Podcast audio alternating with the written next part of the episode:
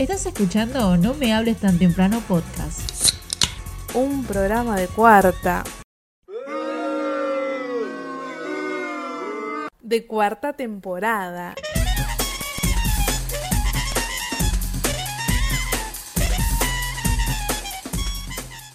Saludos para todos los que están del otro lado. para los ya la están saludando. Ah, ya no Ah. malo. Un saludo diferente. Iba a arrancar enojado, iba a arrancar enojado el programa porque tuve examen hoy, y estuve todo el día eh, enojado ahí, como que no llego a estudiar y no Porque sé. te duele la cola, por eso. ¿Cómo te duele la cola? Sí, Pero no te enojes, mordelón. es podrido estudiar. ¿Y para ¿Y para qué, y para qué te anotás, Julio porque Me encanta, que, me encanta que Meli le habla a ese como si fuera que es maestra jardinera. ¿Y pero para qué te. Y sí, pero ¿para qué se anotó? Le gusta sufrir, ahí tiene. Ahí tiene. Pare de sufrir. Toda la vida, toda la vida hacemos cosas que no nos gustan. Sí, pero bueno. Sí, no te quejes este tanto. programa. Claro, estás atrapradísima. Víctima, víctima, víctima. Déjame quejarme, por lo menos, por lo menos déjame quejarme. Y si nunca Ay, pedí Dios permiso y te quejas igual. E igual también, sí lo hace. Así que, ¿qué dice, señor? Me pagan lo suficiente. Se Ah. termina quejando igual. Sí, obvio. Espera, ya estamos grabando el programa. Estamos grabando. Sí. Ay, qué bien, hola, ¿qué tal? Del otro lado, Melissa, Melissa Rodríguez, Juan Manuel Pérez Dadone, Mi nombre ni salió, pero bueno, gracias. Andy Baez, Andrea Soledad Sol Baez. Este Muy bien. programa muy raro. Son, son muy ranzos. Ba- ustedes. basta, basta. Pongamos un poquito de orden, esto no puede ser así. Señor conductor, ¿cómo le va? Hablemos. Bien. Esto pasa cuando arranca los viernes, cuando hacemos los viernes y Andy está es- escabia y se desconoce con la gente. Ay, claro, y ustedes no están ebrios. ¿Qué se hace? ¿Nos pliego afuera? Yo recién. Oh, le pintó el San Fernando City a esta, ¿qué onda? Ese está bueno, lo voy a usar. Eh, yo recién me serví apenas un poquito de vino, ni lo tomé todavía. Andy ya va Deberías, deberías. por botella, ya está. O sea que todo esto es todo tu cansancio, digamos. Todo este tono de voz así bajón y todo, básicamente. Soy un emo, soy un dark, como Dark es Dark, como D'Artagnan, como el loco Dark la Libera. Sí, sí, sí, sí, sí. Estoy, estoy cansado, estoy cansado, pero No bueno. gruñón, mordelón. Ahora todos me botean. Juan, ¿me botaba también? No, yo no veo te a mí déjame romper las pelotas. Si para vos eso me botear, ya me estoy yendo a OnlyFans. Ojo, el piojo, ¿eh? Juan no Ahí me pagan, botea. pa- pagan, pagan en dólares ahí, ¿eh? Bueno, un nuevo programa de No Males tan temprano. Hoy tenemos, la verdad, un programón. Tenemos la columna de la señorita Melissa Rodríguez, que como siempre está haciendo ruidos del otro lado, no sé si está eh, arreglando una chapa. Pará, en ¿Hace mi qué? defensa estoy sentada, quieta, eh, nada, no estoy haciendo absolutamente nada, no sé. Alguien- No sé, alguien, alguien está Está picando una, nivelado. alguien, alguien está picando una tiza, algo de eso. Pues, pues yo no. Hoy no te podemos echar la culpa, Meli, porque no estás en, en- en- en el bosque como cuando grabamos a la mañana. Hoy estás en el, en el lepto. Hoy estoy en mi departamento, así que hoy estoy, no tengo ningún ruido externo que nos Bueno. pueda molestar. Y hoy traes columna. Hoy traigo columnas, sí, la verdad, una columna muy elaborada, muy elaborada, de, de- de mucho estudio, porque tuve tiempo para hacerlo y dije, bueno, quiero sorprenderlos y traigo unos estudios que la verdad los van a poner felices en algún punto, porque traigo muy buenas noticias para algunas cosas. Eh, Y también eh, voy a hablarles sobre el síndrome de la vagina muerta. No, Lo tiro así de entrada no, no, para no, que no, se no. queden hasta el final del programa y escuchen absolutamente todo. ¿Producción? ¿Está chequeado esto? eso De, de, de vaginas not dead. Nada, Bien, bien. prometo sorprender. Y ya con ese título, si no me sorprendo, ¿sabes sorprendido. Sí, ya tenemos título del programa, olvídate. Arrancate bien arriba. Eh, arrancamos. La vallaina bien arriba, Ya, dale que, dale que salimos. al aire. Entonces estamos eh, a la, a la expectativa de la columna de la señorita Melissa Rodríguez. Hoy tenemos entrevista también. Hablamos con un caricaturista, el señor Agustín Setti. La verdad, una charla recontra copada. eh, así que se las recomiendo que se queden ahí escuchando lo que estuvimos hablando. Y bueno, y ahora para empezar, eh, consigna clásica, le dejamos a nuestros oyentes algo que no, no tenían que esforzarse tanto. Ahora todos son, son críticos, todos son, todos recomiendan cosas, así que le dijimos, bueno, vamos a preguntarle a nuestros oyentes eh, cosas que quieran recomendar. Y acá, le- acá vamos a juzgar si está piola o no está piola lo que nos recomendaron. Así que bueno, vamos a empezar. A ver, ¿qué nos mandaron eh, nuestros oyentes a, en Instagram de la radio? que ¿Cómo es, Meli? Eh, arroba no me hables radio en Instagram. Bien, ¿y cómo es nuestro Facebook, Andy?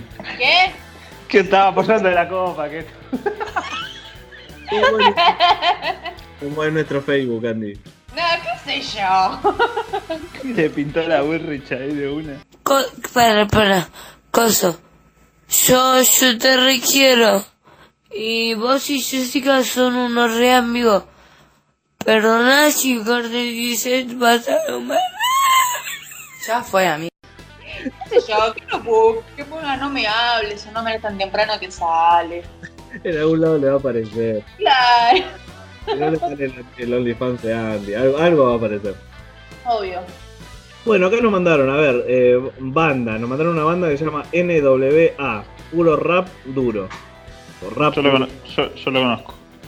Solo banco, los he escuchado. Meli, ¿los conoces? No, ni ahí, olvídate. Andy, No, ni idea. se llaman NWA, que eh, significa ne- negros con actitud, o sea, nigger with attitude. Vos no Eh, lo podés decir porque vos sos blanco. Bueno, yo lo digo, nigos. digo Muy cosas. bien, muy bien. Eh, pusimos la, la encuesta y ganó con un 90% de alta banda, así que la, la verdad nuestro público bien, bien musicalmente. Eh, nos mandaron también la peli Donnie Darko, ¿la vieron? Sí. Alta peli. ¿Les parece alta peli? Es Sí, para alta peli. un y mirarla. Eh, Para yo la, la vi, Meter ácido furioso.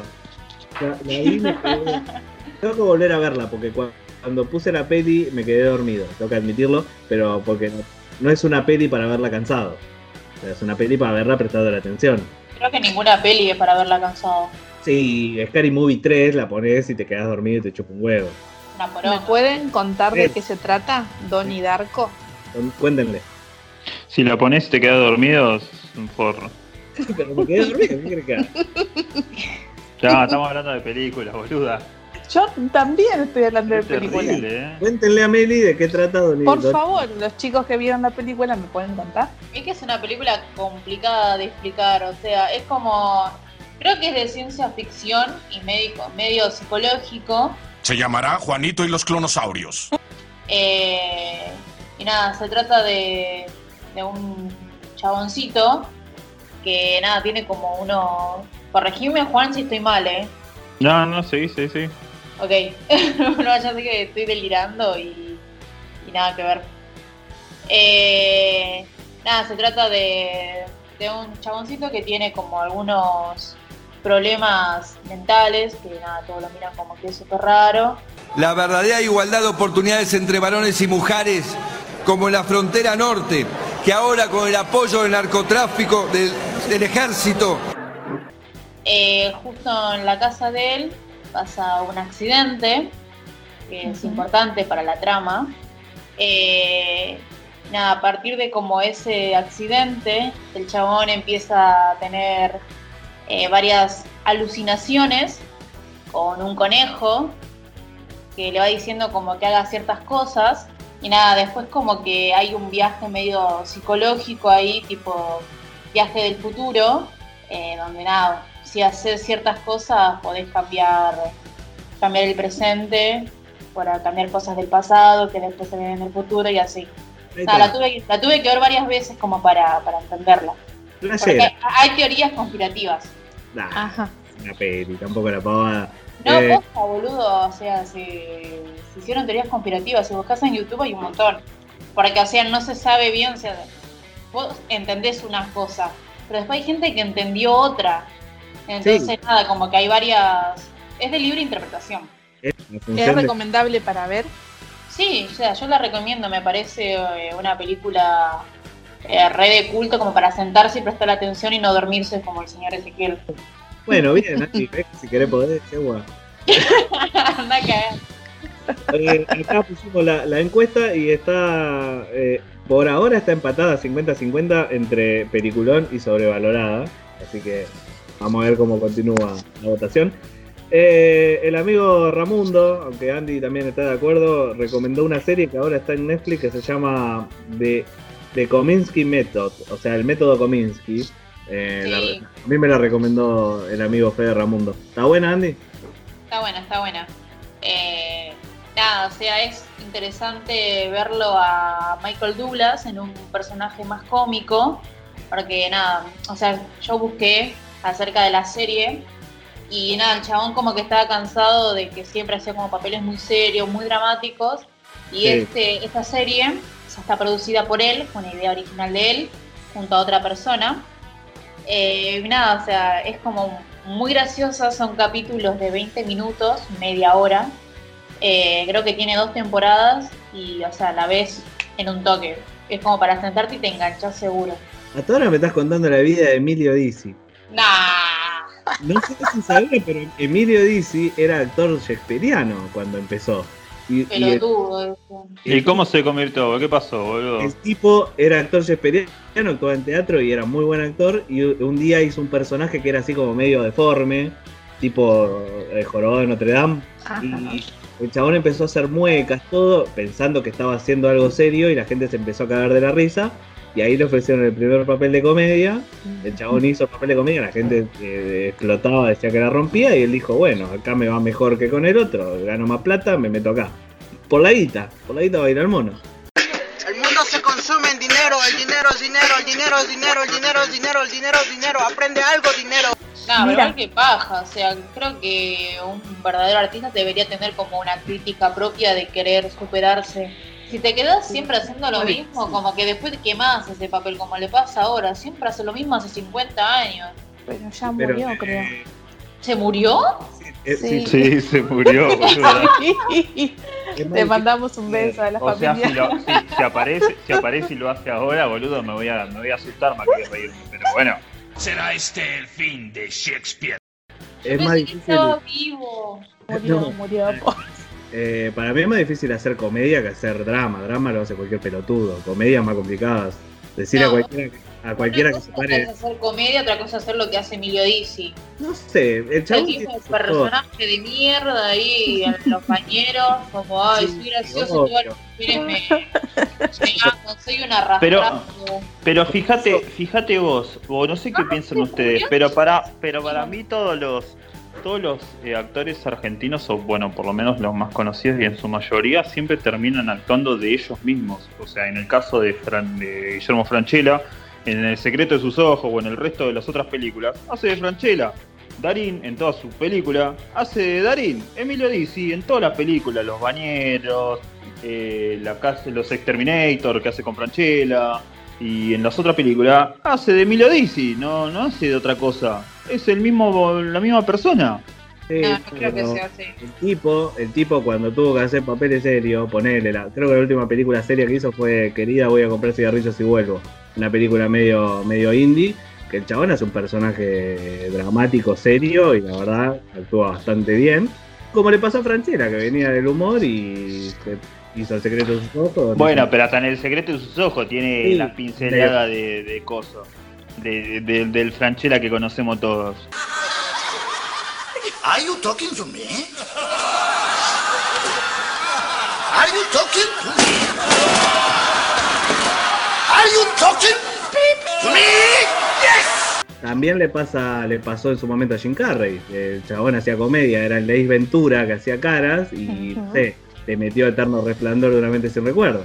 Qué buena película, por el amor de Dios. Para mí, si sos bueno, buen cómico, podés hacer cualquier cosa. En cambio, mandás a alguien de, de drama a hacer una comedia y puede ser un desastre. Bueno, pero o sea, Emilio Dizzi viene haciendo lo mismo desde Brigada Explosiva, o sea, que creo que es como, no sé, del 85-86. Sí. Hace un montón viene haciendo lo mismo, o sea, es como dale. Robó mucho tiempo con eso. Susana también, hay gente que elige, que elige hacer siempre lo mismo porque se paga la casa con él. ¿Qué Sí, obvio. Bueno, dejémoslo a Emilio ya. Ya Pobre. que está muerto. Dejarlo descansar en paz. En el 2018 falleció, les tiro la data por las dudas. Sí, ¿Querés- sí, recién lo busqué. ¿Querés ir a profanar la tumba también? Bueno, A ver si tiene la lengua de plata. ¿quién viene conmigo? Ni debate, Emilio dice esto, esto Emilio no. Dizzi, ¿dónde está enterrado?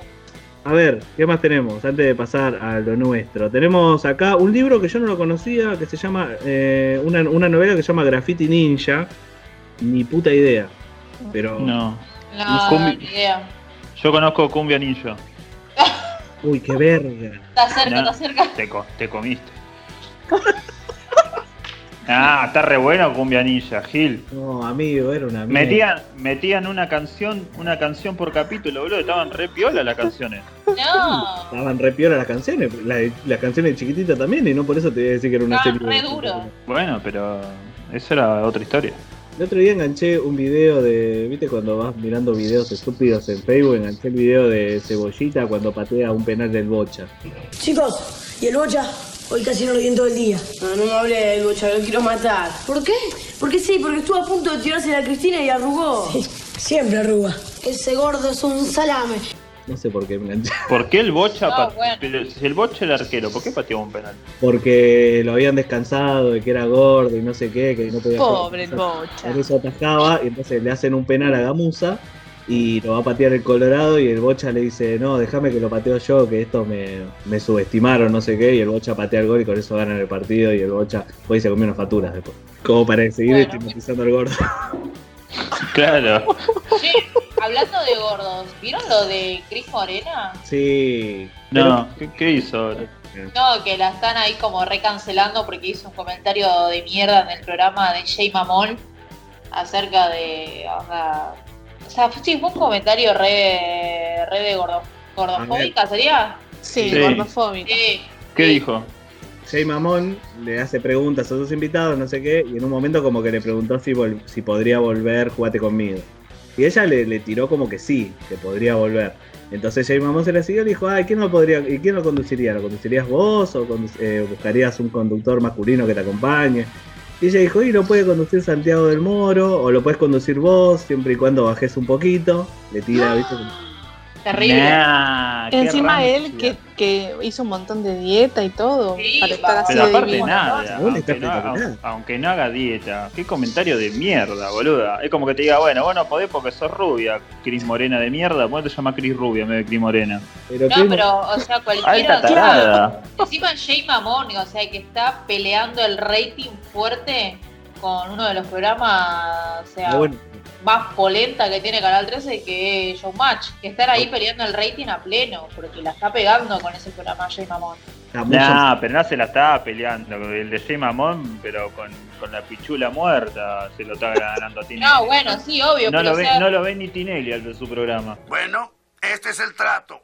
Cada vez que vean mi programa, les enviaré a ustedes 40 dólares. Son cheques sin valor. Pero la dinosaurio de Cris Morena, bueno, de que no me importa el talento que tengas, papito, o sea, mi trabajo es unos kilitos de más porque, o sea, Claro, sí, alta. horrible. Pero a mí me sorprende que ahora empiecen a cancelar a Cris Morena cuando hace 40 años que está robando con lo mismo, de poner gente. Bueno, pero en, en R en R Way había una que la bardeaban, la verdugueaban, la claro. descansaban por eh, o por gorda y después tenían también unas cosas re violentas sí. que en el momento en el momento no te da- no te das cuenta, te rescatás ahora. No podés ver Rebelde Way 5 minutos sin decir. No, te sentís re mal, te sentís re mal. Pasa que, que era otra época. Antes no Bueno. se cuestionaba así como lo se estamos cuestionando Claro. ahora. eso, como que era otra época, ese es el tema, de que bueno, ahora se agarran de esto porque esto pasó ahora. Tu mamá te debe odiar mucho para ponerte esa ropa, ¿no? No te preocupes. Esta noche hacemos una fogata y la quemamos toda. Yo te voy a prestar ropa como la gente, mi vida. Y también tiene que ir a la peluquería. Necesito un cambio de look mía. No tanto como ustedes, un cambio de cerebro, ¿eh? A ver esto. Así No, que- y- igual, igual con eso de la otra de la otra época, bueno, se puede llegar a, a entender, pero lo pero él también lo está diciendo a- ahora, está diciendo el, sigue con Por el eso, mismo por relato. eso. Eso, claro. O sea, antes no se juzgaban los cuerpos hegemónicos. O sea, ahora estamos nosotros diciendo que eh, estamos eh, hablando de este tema. A ver, antes lo aceptábamos más. Debería modelar. Oiga, dijo que me haría ver más sensual, pero todo está muy oscuro aquí. La luz no le ayuda a nada. Bien, acabemos con esto. ¡Disfrutemos de Homero Eroticus! Sí, de una. Esos joints gris. Sí, Oh. No, basta, yo y modelando otra ropa, boludo. Tenés, tenés que sacar tu propia línea. Ese. Uy, a pleno, como la gente que saca su perfume, ¿viste? Eh, O, o de toilette Shakira y yo Bueno, saco... pero podés sacar primero tu, tu línea de joggings y después sacar fragancias faturas, ¿viste? Ojo. Bordelón. ¿Por qué se ríen? Joggers Viola Sagasti. Boludo, ustedes se ríen, se ríen, pero después que se rieron con lo de los cafecitos. Y acá estamos. Amo, Lo amo, voy amo, a- amo. Lo, lo voy a poner acá eh, el audio de mm, el perfume de Flavio Mendoza que, que, que dice Oh de toilette, oh Flavio Mendoza. Lo dice en No, no, no, no, no. no. ¿Por qué habla así? ¿Por qué lo pones en francés y te llamás Flavio Mendoza y vivís acá en Herli? Mãe Dio, eau de parfum, de Flavio Mendoza. Ah, ¿y ves Herley como la pizzería de los hijos de puta? No, no vive en Herley Flavio Mendoza. A ver dónde vamos a buscar dónde vive Flavio Mendoza. Bueno, es de Nah. Entre Ríos. Y ahí debe ser, eh, debe estar cerca tuyo, seguro. Pero Este, Andy. Te pones ese comentario en francés para hacerlo más cheto y es el perfume de Flavio. Es como el O de parfum. Sí. el perfume amor. Claro. ¿Y cómo sería el de Ezequiel? O sea, mi, mi francés es muy malo. Oler a mordelón, tendría olor a, vainilla. Ay. Ay, y Ay, olor a miel. Como unos mandarina. y a mandarina. No. Eh, mandarín. ¿Qué te pasa con el olor a mandarina? No, o sea, van con la mandarina, pero no sé si olor a mandarina, boludo. Es un montón, no se va mal la olor a mandarina. Y es el chiste, vos te pones eso y te vas y... ¿Qué preferís, tener olor a chivo o olor a mandarina? Aparte pa- para invierno. Pero Claro. boludo, o sea, entre comprarme tu perfume y pasarme una mandarina por la cuerpa, prefiero pasarme una mandarina por la cuerpa. Y bueno, Más barato. tiene perfume morderón, le compras perfume morderón a tu novio y es como cogerse una mandarina. Ah, ya. Ah, bueno, creía que yo coja más, ¿no? Es una especie de American Pie vegano. No, ¿sabes para qué lo utilizaría? No, Para no quiero, tipo, no quiero saber tipo tampoco. repelente para los gatos, porque me están comiendo las plantas y dice que a los gatos no les gustan los cítricos. Entonces pondría el perfume de mordelón por la planta si nos acercan. Ay, bueno, los gatos míos no les jode nada. Hasta le tiro, cuando estoy limpiando las cosas, viste, con le tiro el spray de alcohol y se meten abajo y ni pelota. No, pero dice que los olores de la naranja, la mandarina, el limón, o sea, los cítricos les molestan, no les gusta. Mira, lo que uno no sabe, ¿eh? O sea, según Google, acá chequearlo. Andá a chequearlo con los hijos de Utah, ¿no? Eh, Claro. bueno, y las dos últimas que nos mandaron es el de Carlos Arguiñano, obviamente acá, al no me hable tan temprano, apoyo a Carlos Arguiñano. Sí, aguante Carlos Guiñano. No se murió, me parece. No sé, que no sé quién es. Un ¿No se cocinero español. Ah, Sí, que se murió, ¿o no? No, No, sí, no se murió. Búscalo, se murió hace un montón. Sí, se murió. Ezequiel no pusiste el mío, qué mala onda que es. Ah, el de la... mm, No, después, después, ay, participen, interactúen, allá la van a interactuar. Pero ya lo están participando. Estaba re contenta con mi nueva adquisición, yo quería que el público se entere. ¿Y qué pusiste? ¿Qué, qué adquisición? El cosito para batir el café. no sé qué es. No, vos que no sabes qué ¿Un, es. es- un espumador? Es el, es el cosito para batir. Ay, qué bueno. ¿Te lo compraste? Sí, me lo no, compré. se lo, escucha. se lo choreó. Para contame, porque yo me quiero comprar uno también. Así que me viene es? bárbaro. Es re divertido, o sea, quiero hacer café a cada rato. ¿Qué es? Y es un Un cosito para batir café, boludo. que desapilas. No tengo idea qué es, me lo pueden describir. No, sos re provinciano, boludo. Viste como si fuera, para que te des una idea, como un Magic Click, pero ¿Qué es eso? Ese que Puta prendés madre, la- ¿qué- ¿dónde son ustedes? que las hornallas. Es una cosa, un mango de, de plástico y como un palito que Ah. tiene como un redondelito que hace y te bate las cosas. Ah, Así Como, un batidor de huevo, pero más chiquito. Y que vos Claro. apretás un botón y te bate el café. Para que Ah, no estés ahora- como un pelotudo usando una cuchara. para Claro. hacerte un café instantáneo. Claro. Claro. Y también Ah. puedes batir otras cosas, lo que vos quieras. Cuando vos pusiste eso de café, Andy, yo dije, bueno, debe ser los palitos esos que agarrás, viste, cuando vas a comprarte un café en McDonald's. No, un No. remito. Un, re- un revolvedor, boludo. Me hace acordar al boludo que dijo me pidieron remitos y le llevé los cositos para batear el café porque parecían remos chiquitos. Y al otro día renunció. renunció. Oh. Qué genio. Ah, pero no sabía que era para batir. Ah, debe quedar piola, te debe salir con espinita. Una pregunta quiero hacerte, Andy, con respecto al batidor, porque a mí me, me interesa y lo voy a comprar por eso. Sí. Eh, cuando vos pones el coso, ¿salpica o es ahí como tranqui el batido? Mm. No, pero o sea, vos cuando lo usás, o sea, yo estaba como reprovinciana utilizándolo. ¿Viste cuando po- vos pones la cantidad que utilizás para hacer con la cuchara, que es re poquito? Sí, bueno, sí. acá tenés que usar más agua o más leche, depende cómo lo querés. Que Mm. lo pones más cantidad y te juro, o sea, son, son 15 segundos que utilizás batiendo con eso, te sale una espuma. Ay, me encanta, lo quiero. Es re divertido, y no es caro. ¿por qué se ríe el pajero este? Este está hablando de la espuma, qué sé yo. Yo lo quiero, Andy. Sí, sí, sí, me lo voy a comprar y después nos vamos a pasar tips de café Sí, batido. olvídate. Mañana voy a ir a comprar un café mejor porque, o sea, me, me parece, estoy pero fascinada, me parece re divertido. Estoy cada rato, no querés café, pero son las Comprá- 11 de la noche. Comprate un capuchino. Ah, los gusti que te Re- hacen. recomienden café. Ahí Eh. te lo ma- te mandé al grupo cuál es. no sé si Ay, a ver, sí, ahí lo miro. Bueno, Comprate, un capuchino para batirlo piola. Queda una más que mandaron eh, la película El Orfanato. Yo la vi, está buena. Una eh, porquería. Acá Está está. Acá está No me ganando. gustó.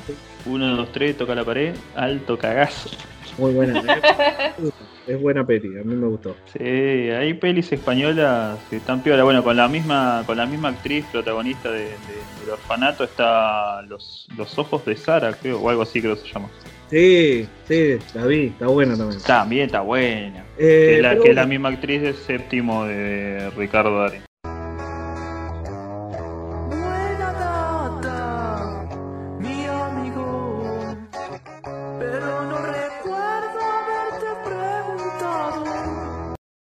Quiero decir una cosa y ya.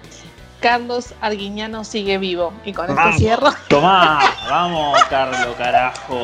Siempre te tuve fe y te banqué, siempre. Tiene 72 años. Ah, Así que le mandamos un beso grande a Carlitos. Carlitos, Nada. siempre en mi corazón. Yo pensé que había pasado. Bueno, no importa. Nada, lo queremos. Listo, gracias. Carlos con K, es bien cuca, Carlito. Eh, pero decía que mm, recomendar eh, cosas que te gustan y que conocerlos de cualquiera, que andemos de tan temprano, eh, vamos más allá y vamos a recomendar cosas que no conocemos una mierda y encima no nos, no nos gusta eh, el género en el que está. Así que dijimos, a ver, ¿qué es lo que más te es lo que menos conoces en la vida y, menos te interesa y menos te gusta? Y vamos a recomendar algo de eso. A la señorita Andy Báez le tocó anime, es algo, es una materia que ella mucho no le copa y no conoce y no en- tiene puta idea, así que su tarea era encontrar un anime más o menos nuevo y recomendarlo. ¿Qué encontraste, Andy? Bueno, no es tan nuevo. A 40 años tiene ahora de No, Robotech. no, no, no. Massinger Z. No, qué sorete que sos. No, o sea, yo, digamos, lo, lo que más me gusta dentro del anime era Sakura, Cap Captor, no sé si alguno lo vio. Uy, sí, era, Era fanático de. Sakura Carcaptor. Pero, o sea, yo era nivel fan de que agarraba el palo de escoba, lo decoraba y yo creía, me creía Sakura y corría por todo el campo ahí bien provinciana que soy. Y nada, o sea, me marcó, o sea, lo disfrutaba verlo. Entonces dije, bueno, vamos a buscar capaz, o sea, sacaron algo, que esto, que el otro. Y sí, sacaron algo que se llama, se llama, ay, no sé cómo se pronuncia, pero Dados Captor. no, no, no, no me empieces a boludear porque te cago a piña. Eh, bueno, se llama Subasa eh, Reservoir Chronicles. Es otro anime, no es de Sakura, es otro anime de los mismos Otro creadores. anime, es otro anime de los mismos creadores, pero tiene a Sakura cuando es más grande. Ah, mirá, como un espino. Claro, o sea, es de. O sea, es un manga también creado por. por la. por. O sea, creo que la productora se llamaba Clamp o algo así. y nada, aparecen como eh, varios personajes de otras series. En una de estas aparece Sakura. Eh, nada, aparece como la princesa Sakura que pierde los recuerdos Ah, y nada, como que esos recuerdos los pierde en forma de plumas por diferentes mundos. O sea, alguno se debe acordar el amor el amor de la vida de Sakura, ¿quién era? Yuquito. No, El primero sí. Bueno, primero sí, pero ese era el crush. Después El era. eh, eh, ay, no me acuerdo el nombre, el pibito, el chico. Me sale, me sale Dorian o algo así, ¿no? Ya ahora. Ah, bueno, parecido. Bueno, entonces como que lo tiene que ayudar, o sea, aparece ya ahora grande, también adolescente. Nada, la, la- se reencuentran y nada, tienen que viajar por estos mundos para recuperar estos fragmentos de recuerdo, tipo como las cartas Clow. Y nada, eh, Ah, la- la, la la- la empecé a ver y es muy divertida. Me Yo te atrapo, tú me atrapas para siempre. Eh, bueno, bien, entonces, ¿cómo se llama Andy? Subasa, Capitán Subasa, ¿cómo se llama? No, Capitán Subasa, qué forro que sos. Eh, ¿Qué ibas a decir, Meli? No, que Capitán Subasa no es de los supercampeones. Sí, pero- Ah, no, idea. Yo solo conozco los memes de, de- de ese. ¿Cómo, ¿Cómo se llama? ¿Cómo se llama? Lo que recomienda la señorita Andy va es que en un caso un fulbo de anime, recomienda un anime que se llama. Tsubasa Reservoir Chronicles. Busqué la Bien. versión en español, pero como que, nada, ponele como... Lo buscas a la traducción y te ponen la rosa de Guadalupe, más o menos. Así que nada, después en, lo- en el Instagram ponemos bien cómo se llama y lo pueden encontrar. Eh, o sea, está disponible en un montón de páginas y creo que también está en YouTube para verlo. Espectacular. Eh, el señor Juan Manuel Pérez de Done le preguntamos, a ver, che, Juan, ¿qué es lo que menos te, te cabe en la vida? Le dije, ah, Juan no le gusta mirar la tele, sí le gusta mirar la tele. Así que dije, bueno, ¿qué carajo no te gusta? Y no me gusta la facultad. Así que dije, bueno, eh, Juan, tenés que conseguirme un libro académico, un libro de ensayo, de investigación, algo por el estilo, eh, para recomendar a la gente. ¿Qué trajiste, Juan? Bueno, yo eh, usé todas mis, mis dotes y todas mis, mis habilidades adquiridas últimamente en la facultad para bueno, se ponía re serio. No, encontré una investigación re piola eh, que hizo una revista eh, de, ecología y sociobiología y una revista in- inglesa creo que es. Sí. Eh, sobre los monos, pero no sobre todos los monos, sino sobre una raza de, de monos eh, que se llaman eh, monos tamarinos. Tremendo mono, muchacho, dije, sabelo. Este es el bifú. que lo que lo que hacen es que mirá que bichos piolas ellos donde por donde viven donde el, el territorio que, que comparten con otra raza de monos que es una raza de mon- monos titíes calvos que son unos monos los titíes a ver como los tamarinos son más tranquilos son unos monitos rojos los busqué están re piola ahora se los tienen manos rojas todo así se ven todos re lindos Y está bien así, me dice, vos, tenés un poco de porro. Digo, más firme si el porro no se le a nadie. Y chao, nos pusimos a fumar ahí, re tranquilo así. Todo bien con el mono, re tranquilo, manso. y los y son re tranquilitos y los y los titíes calvos como son peladitos son re hortivas entonces Están lo que porque son pelados. claro entonces lo que hacen los lo que se dieron cuenta los investigadores cada, cada raza de, de- de mono tiene un, un aullido un llamado una voz eh, que los identifica. Toda la raza tiene, tiene lo mismo. Bueno, descubrieron que los tamarinos, para cuando tienen que entrar al territorio de los, de los monitos titíes, lo que hacen es imitan eh, su, su tono de voz, entonces estos monos no los atacan y pueden entrar tranquilos al territorio. Ah, o sea, como que se hacen pasar por, él, por, por ellos, como una, ah, sí, somos uno más que ustedes, ah, sí, y siguen ahí a los mismos gritos, entonces los otros no los atacan, o dicen, ah, estos boludos hablan igual que nos hablan nuestro mismo idioma, está todo bien, está todo piola, pueden pasar, están en la suya. Es así zarpado, loco, mirá que no, no se come ninguna el monkey. Eso traje, básicamente. ¿Cómo se llama, cómo se llama la investigación, Juan? La investigación se llama. Monos pelados. Eh, una investigación descubre que los monos cambian de acento para entenderse mejor y defenderse. No, la investigación eh, se llama la- Los monitos piola del Instituto Nacional de Pesquisa del Amazonas. ¿Qué sé yo, boludo? Un monito de- la Universidad de Ruskin. ¿Qué sé yo? ¿Cómo sé yo? Te estoy diciendo que los monos te están cambiando las voces, boludo. Vos me decís cómo se llama el estudio. Los monos pro vida. No sé, tiraban, re- qué sé yo, no tiene nombre la investigación, no salta acá. Pero bueno, lo importante es que los monitos... Los Busquen monos de los- Agustín Laje. Busquen los No, monos no. calvos. Ah, los monitos, ma- ma- ¿cómo mierda dije? Tamarinos. Tamarinos de manos rojas. Así se llaman. Ah, No, repiolas, los busqué, son altos monitos re lindos, boludo. Una gana de ir a Oh. secuestrarme un par. no. Vos tenés antecedentes igual de secuestrar monos, así que. ¿Quién? Mono. Una tía tuya, ¿o no?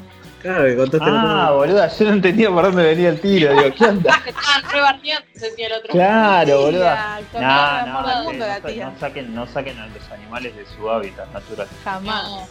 No, no. Bueno, a la señorita Melissa Rodríguez. No, voy a dejar a la señorita Melissa Rodríguez para el final.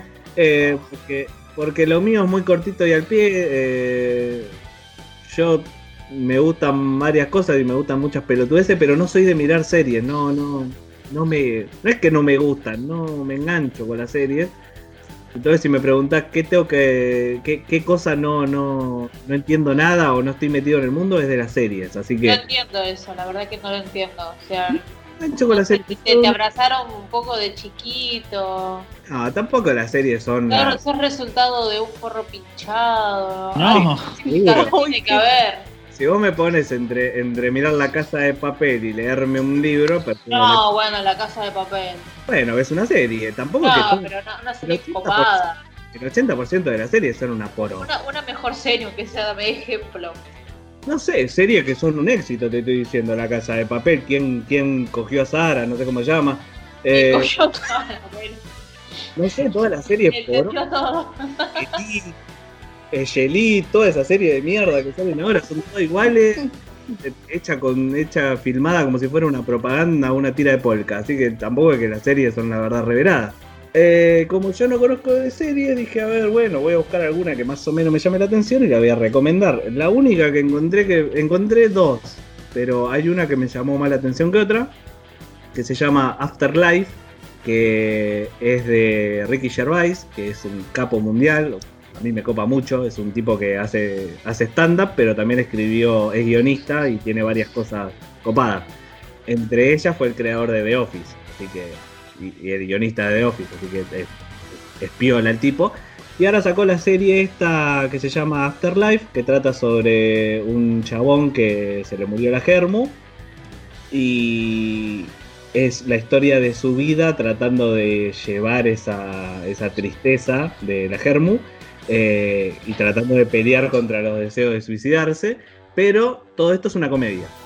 Una comedia negrísima y mala onda, que a mí me encanta. Así que yo se las recomiendo. Se llama Afterlife y creo que está en Netflix. Yo la había visto en otro lado, pero eh, creo que todavía están las tres temporadas en Netflix. Así que esa es la que la recomiendo yo. Después no conozco más una mierda de... Perdón, perdón, ¿cuál serie? Me, justo me trajeron la comida. Bien. Eh, Afterlife. Afterlife con Ricky Gervais y me parece que tiene las temporadas ahí en Netflix para, para ver ahora, si quieren. Anotado. Eh, a ver, los que saben de anime, los que saben de series, los que saben de monos, seguramente nos escuchan y dicen, ah, pero esa mierda la sabe cualquiera. Bueno, pues nosotros estamos recomendando cosas que no conocemos. Y ahora, los que saben de rap, van a decir, eh, pero qué, no conocías esa banda. Pero bueno, la señorita Melissa Rodríguez no entiende un fulbo de rap. No, ca- No. Creo que lo último que escuchó de rap fue Yacimel. Traje mi cinta del rapero Rodney. Siempre hace que un viaje se haga más rápido.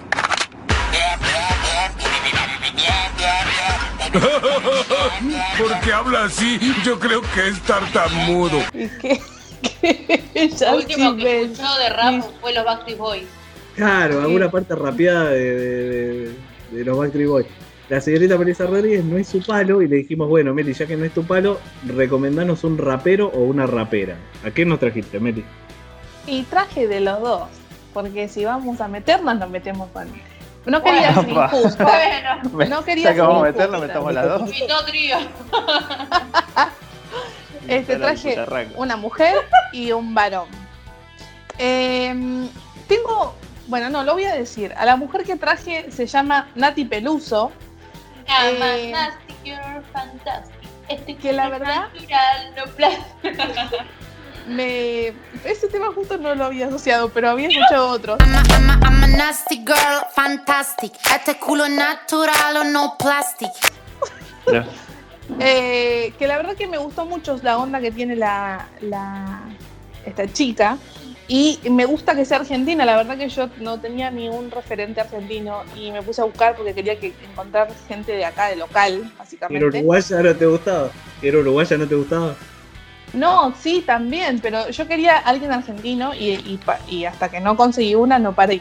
Y bueno, y Nati Peluso la verdad que me, me gustó, se las recomiendo y lo, lo interesante de esta artista es que fusiona el hip hop, el jazz, rap, salsa, la verdad que es muy completa y en las letras están copadas, salvo esa canción que está mm, cantando Andy, que, que no la asociaba con ella. Pero me estás Este, jodiendo, boluda. Te juro que no, escuché todas las otras menos esa. No, te perdiste la Bizarra Obsession con Mal. Nati Peluso que la rompe. Qué mal. Bueno, chicos, nada, Bien. esa es mi, mi lo, lo que sé de eso. Y con el varón. Con- Esperá, esperá, con- esperá. Eh, chicos, ustedes que saben de esas cosas, yo le dije, no, no critiquen a, no critiquen a Meli, que Meli no, no sabe. Claro, además yo no, No, me no, reí no. ni de los ni de los monos, ni del Sakura, ni de nada. Yo no la critiqué, o sea, yo me no es, no es crítica, no es yo me crítica. puse a cantar para hacerle de cortina. Pero tío- eh, pero te dijeron cómo no vas a conocer la de la de que hizo con Villarrap y bueno, no la conoce. Y no, no fui por ese lado, yo fui más atrás de la historia de Nati Peluso, por eso. Bueno, y cierro con eh, este rapero, Homero, Homer el Mero, ahí está, Homer el Mero. Homer el mero mero. el meromero, que, eh, bueno, su nombre original es Lucas, Lucas Darío Jiménez, y eh, nada, es de la Patagonia y la verdad que lo está rompiendo también. Y tiene un pasado bastante turbio, pero bueno, por suerte ahora está... ¿Qué son estos datos de importancia? Que es de la Patagonia, medio turbio. Eh, loca, no la lo critiqué, puedo aguante, aguante el mero, el mero mero. Es Tiene- lo que les puedo tiene- decir. Tiene unos temas, unos temas piola el mero mero. Eso dice Wikipedia. Ficha técnica me mató. La Te juro. No, no dice eso. Pero tres. Es una presentación de Mirta Legrand, boludo. Escúchame, Wikipedia no decía eso, pero leí otros portales donde decía que, mira, vamos a, a indagar un poco más, así no quedo como una boluda. Este, que la primera noche que eh, Homer- el mero mero pasó acá en Buenos Aires, lo pasó en Cana, ¿entendés? O sea, porque lo leí, lo Pero leí. es normal, o sea, si sos argentino, la pas pasar en cana es normal. Ya, yo nunca caí en cana, boludo. Yo tampoco. Bueno, los famosos, nosotros somos famosos. Claro, bueno, eh, vino acá a- con todos sus sueños y la verdad que la primera experiencia fue eh, pasarme una comisaría. Pero después la rompió y la verdad que la está rompiendo y es un crack y listo, cierro acá. Y Pará, por, ahí, por, por- por ahí el sueño de él era caer en cana, en Buenos Aires. Claro. Alto sueño. Estoy podrido de las Pues- cárceles en la Patagonia, mucho frío. Ahora quiero caer en Buenos Aires. Puede ser, puede ser. Genial, No me hagan más recomendar por de No, cosas no. de rap. No te enojes, che. Eso porque la la hacía vos. El mero. No, yo pensé que iba a traer tipo recomendaciones de consoladores o cosas así. No, yo le dije. Pero era de si me era de mandó que tenía de que hacer cosa- de rap. Era de cosas que no sabía, ¿no? De que ya Claro. conoce. Claro. Bueno, pero yo me olvidé de que cada uno tenía que recomendar. O sea, esto lo pidió hace una semana. El rompebolas. No, bueno, así que tenemos la recomendación de No Males Tan Temprano de cosas que la verdad no entendemos un fulbo.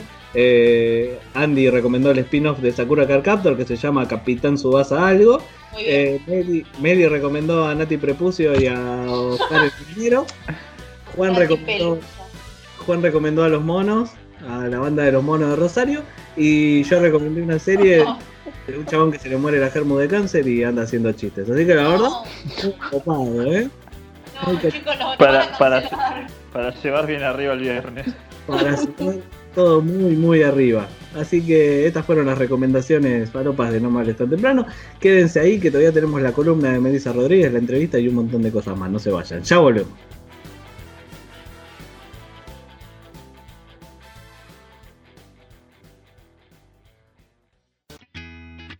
Hola, ¿cómo estás? Interrumpo un segundito este podcast para contarte que si te gusta No me hables tan temprano, tenés tres formas muy fáciles de ayudarnos.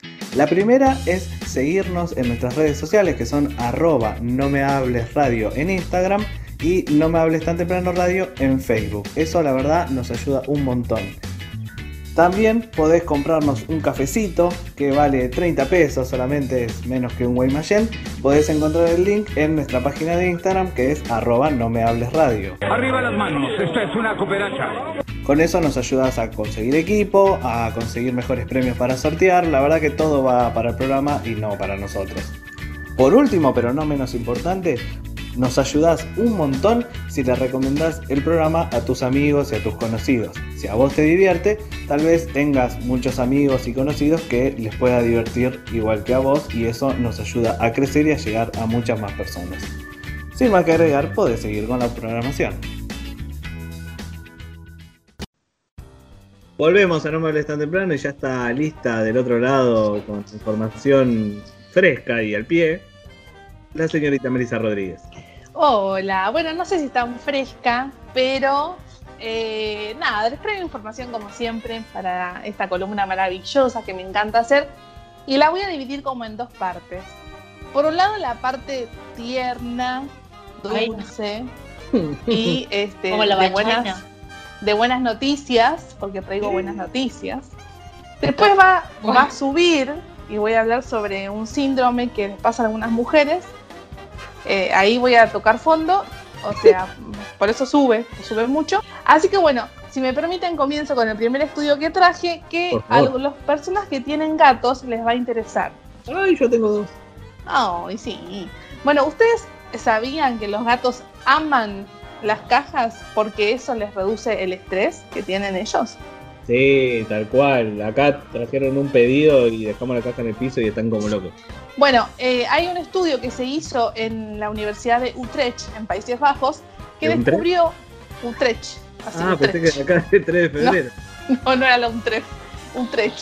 Eh, que descubrió que, bueno, que ellos adoptaron eh, este comportamiento de usar las cajitas porque les baja la ansiedad y le disminuyen el estrés. Se hizo un estudio de 10 gatitos, va, 19 gatitos, donde 10 de estos gatitos hicieron eh, esto de, de adoptar la caja y amarla básicamente. Ahora, puede llevarse una de estas lavadoras automáticas que nos muestra el adorable Smithers o puede cambiarla por lo que hay en esta caja. La caja, la caja. Así que la recomendación del día es que si tienen algún gatito o gatita, le regalen una caja que va a ser muy baratito y Sí. las, los van a ayudar a que reduzcan su estrés y su ansiedad. Así que nada, eh, me pareció muy, muy tierno el Andy. primer estudio. No, quería decir que tengo un gato que obviamente le encantan las cajas, pero le hace una caja y hace pizza ahí adentro. Creo que se confunde de caja. No, Claro. puede ser que la quiera marcar o que esté muy cerca. A, a mí me pasa también, Andy, con mi gata. que algo pise la caja. me lo dejaste ahí. No, me pasa que cuando tenemos alguna cosa como una caja, una bolsa, o esas cosas y la dejamos cerca de en la pieza donde está la caja de arena, va y la mea, como diciendo, ah, lo dejás cerca de mi caja, ahora te lo meo, tomá. Pero si lo dejamos en otro lado no pasa nada, fíjate si no se lo estás dejando como muy cerca de, de su caja de arena. No, o sea, la caja está afuera y esta caja, o sea, está adentro. Ah, dijo de puta entonces no. Sí, está bastante hijo de puta. Es que se siente mal y le estamos poniendo gotitas en el ojo porque tiene una infección. Ay, pobre. Entonces, nada, como que, va, me das una caja, trrra, te la meo. Tomá. Tomá, para que tengan, para que guarden, para que almacenen. Puede ser que se enoje y te, te mee por esas cosas, cuando tan enojado así como, como ofendido, viste, como, ah, no me compraste la comida que a mí me gusta, pum, te meo, tomá. Sí, Son- yo lo tomaba, lo tomaba como si fuera que él se emocionaba por la caja. Porque hay veces de que vos ponerle lo alzás, se emociona mucho y se tira pedos. Ay, como en todas las cosas se parecen a su dueño. Claro, lo, lo aprenden. Entonces vos ponele, ay, qué lindo, qué bonito gatito, lo, lo abrazas porque él es muy abrazable y el- al rato sentís el, el tufito, ¿viste? Es como, ay, te cagaste, qué lindo. Güey, lo que te estaba diciendo, ponme atención. Lo que necesitamos es. Güey, ya, ¿no? Ya, te está truene y truene en la cola. Vete al baño, güey. Ya van dos veces que elimino la nota. Ya. Perdón, güey. Sí, no hay pedo, pero ya deja de cagar. Gato de mierda. Bueno. Eh, Literal. ¿Qué más, señorita Melissa? Bueno, les traigo una noticia que para a mí cuando la leí me pareció como fabulosa, porque Para mí el helado es una de las cosas más ricas del mundo y los puedo comer en cualquier época del año. En el invierno Sí. más crudo, de, en el verano más caluroso, yo como helado. Helado todo el Sí. tiempo. El helado para siempre es un, para mí siempre es un 10. Si vos venís a casa con un kilo de helado, ya nada. Todo. Bueno. Tenés todo. Bueno, bueno. Bueno, te pintaron el putarraco. ¿y qué onda? Bueno, te pintó ahí tirarle No. indirecta. Y bueno, por lo menos un kilo de helado, che. Claro, eh. Escúchame. Bueno, a ustedes les pasa lo mismo con el helado, entonces. Sí, a pleno. Helado todo el año. El helado es beneficioso para la salud, aunque nadie lo creía, ningún nutricionista lo cree. Bueno, acá yo traigo y desmiento las palabras de todos y digo que sí. ¿Qué mierda le voy a hacer caso a un médico si tengo a Meli? Andate a Por cagar. supuesto, querido. ¿Qué tal? Este, después, eh, los oyentes que digan, lo escuché en el podcast de No me hables tan temprano. Bueno, les cuento eh, por qué es bueno. Ojo, hay que comerlo en poca cantidad, digamos. Puede, se puede comer todos los días, pero en poca cantidad. Tampoco te vas a comer un kilo en un saque porque ahí sí te va a hacer mal a la pancita. un entonces, kilo y bueno. un saque. Claro, las dos cosas te hacen mal. Te hacen mal. Así que bueno, eh, la verdad que eh, es bueno comer helado porque es un alimento muy nutritivo, porque tiene calcio, porque tiene vitaminas, que tiene vitamina A, B6, B12, C, D y D y E, y que es muy, es muy nutritivo, la verdad. Comer helado te reduce el estrés cuando uno está muy nervioso y Sí. bueno, llega un este, potecito de helado, todo lo que estaba tan nervioso y angustiado y demás, baja. Porque tiene una, un componente que se llama caseína, que genera un, un efecto vigorizante y que genera endorfinas. Así que eh, esto lo que hace logra un, un efecto relajante y reduce el estrés físico y mental. ¿Ves esto? Esto es ciencia. También, ¿de, sí, de qué- sí. de dónde es este estudio? este estudio es de... De la concha de tu hermano. No, bueno. Para. Ese estudio Bueno, es de. espacio publicitario. según- dice, el portal dice, según varios estudios científicos, así que no es uno solo, son muchos estudios Claro, científicos. son muchos, son varios. Ah, Son un montón. Che, son un montón. no Bueno. sé. Claro, obvio. Si un doctor viene y te pregunta, un doctor viene y te cuestiona diciendo no, el helado en realidad no es sano, vos decirle, yo lo escuché de parte de Melissa Rodríguez que tiene dos títulos. ¿Vos cuántos títulos tenés? Uno solo. Claro. Meli Toma. Así Toma. que te. Spider. Una que se lo voy a a toda la familia. O sea, nada, qué mejor fuente que esta, querido. Bueno, también les cuento que el helado es bajo en grasas. Eh, aunque todos dicen que, es un- que el helado es un mal alimento, la verdad que es bueno. Aguante. Porque eh, No, el no me helado digas arte- que bajo en grasas que mañana me pido 3 kilos y me los como todo el día. Almuerzo helado. No olvídate. porque el helado que se elabora de manera artesanal está compuesto con un porcentaje de grasas muy bajo. Si vos lo compras en una heladería artesanal, vas a encontrarte con helado bajo en grasas. Ahora, si vos vas al súper y compras Cuenta grido. Que es- sí, claro, por supuesto que no.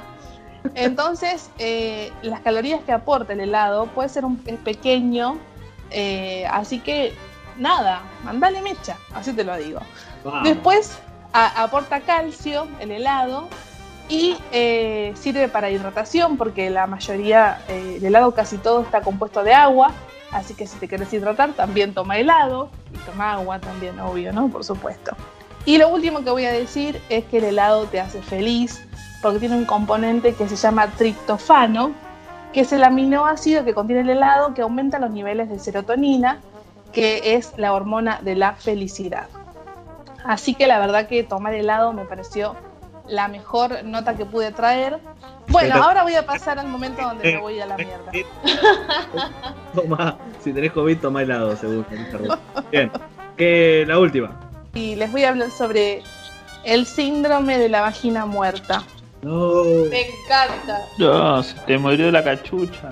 Bueno, la verdad que a algunas mujeres les pasa esto del síndrome de la vagina muerta cuando hacen un abuso del uso de vibradores. La concha de tu hermana ya no quiere más.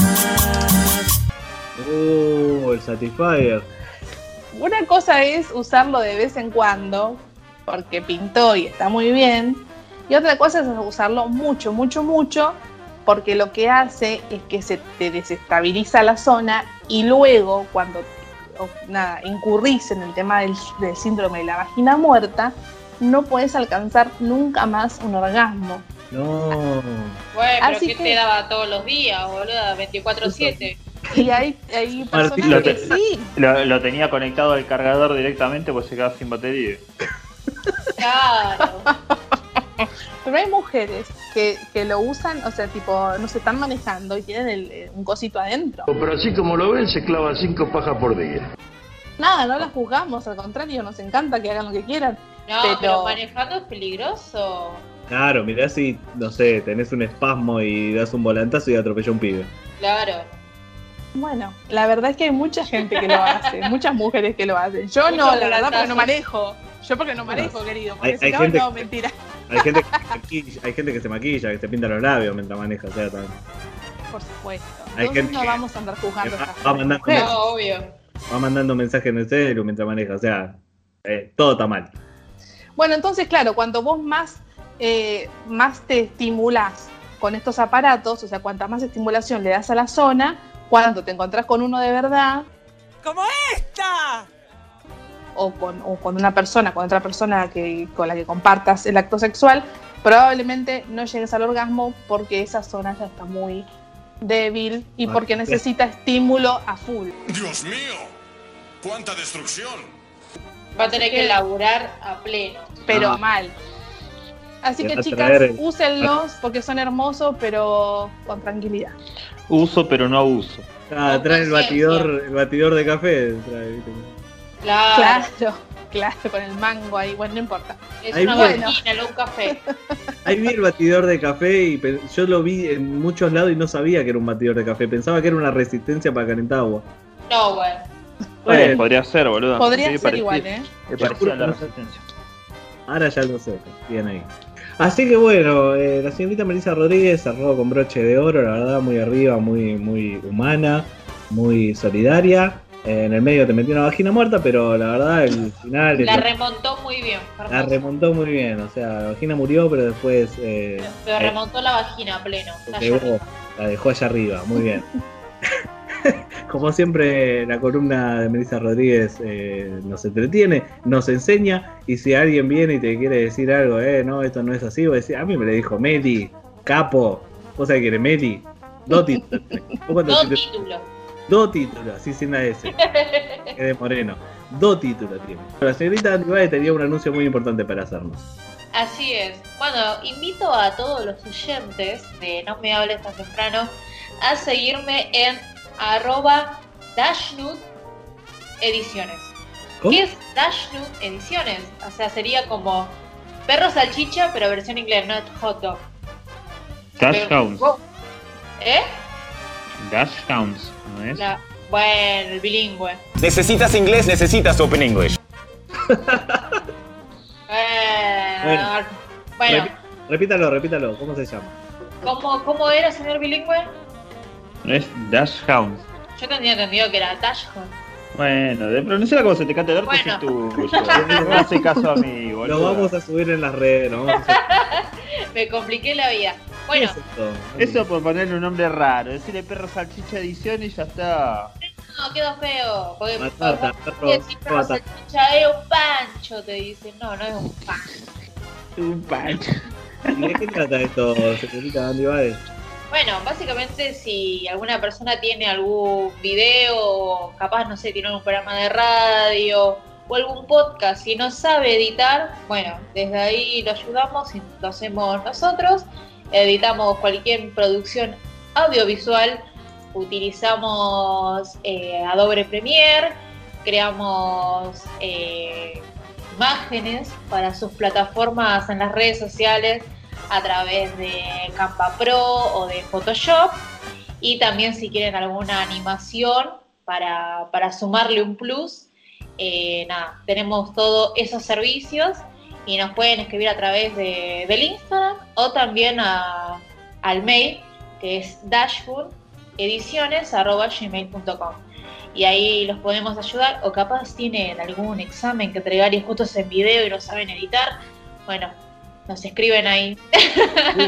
Justo, iba a decir que yo lo recomiendo muchísimo porque tenía un examen donde tenía que hacer un video y yo no sé hacer video y no iba a aprender en el momento. Así que le dije a la señorita Andy Baez a cambio de, una, de un pago, obviamente, que me hiciera ese video. Yo le di toda la data, le di toda la grabación, todo y ella me lo editó. Quedó perfecto. Me saqué un 8 porque yo soy un pelotudo, porque Andy hizo el, trabajo perfecto, pero yo no le metí la información que había que meterle pero eh, estaba espectacular y también muchas cosas que salen en, en nuestras redes, que antes era una, una pija y No, bueno. falta, era una vagina muerta, falta otra palabra en nuestras redes sociales. Ahora de que llegó la señorita Andy Baez, tienen color, tiene videíto, tiene eh, flyer, todo repiola, y no como los memes mal cortados que hacía yo. Así que yo se los recontra recomiendo, vayan a Dashcout, ¿sí es? Sí, Dashhound Ediciones, ahí nos encuentran en Instagram. Igual lo vamos a dejar en, Sí, obvio. en nuestra cuenta de Instagram, así lo pueden seguir. Recomendadísimo. Entonces. Así pueden ver los trabajitos que más o menos fui haciendo a lo largo de mi carrera como editora. Y nada, ahí nos pueden decir cómo quieren las cosas y lo que ustedes quieran lo hacemos. Así que ya saben, vayan a seguir el nuevo emprendimiento de nuestra queridísima Andy. Eh, señorita Melissa Rodríguez, muchas gracias por tanto talento y por auspiciar esta sección. Un placer. No se vayan que nos queda la entrevista y solamente despedirnos acá en No Males tan temprano.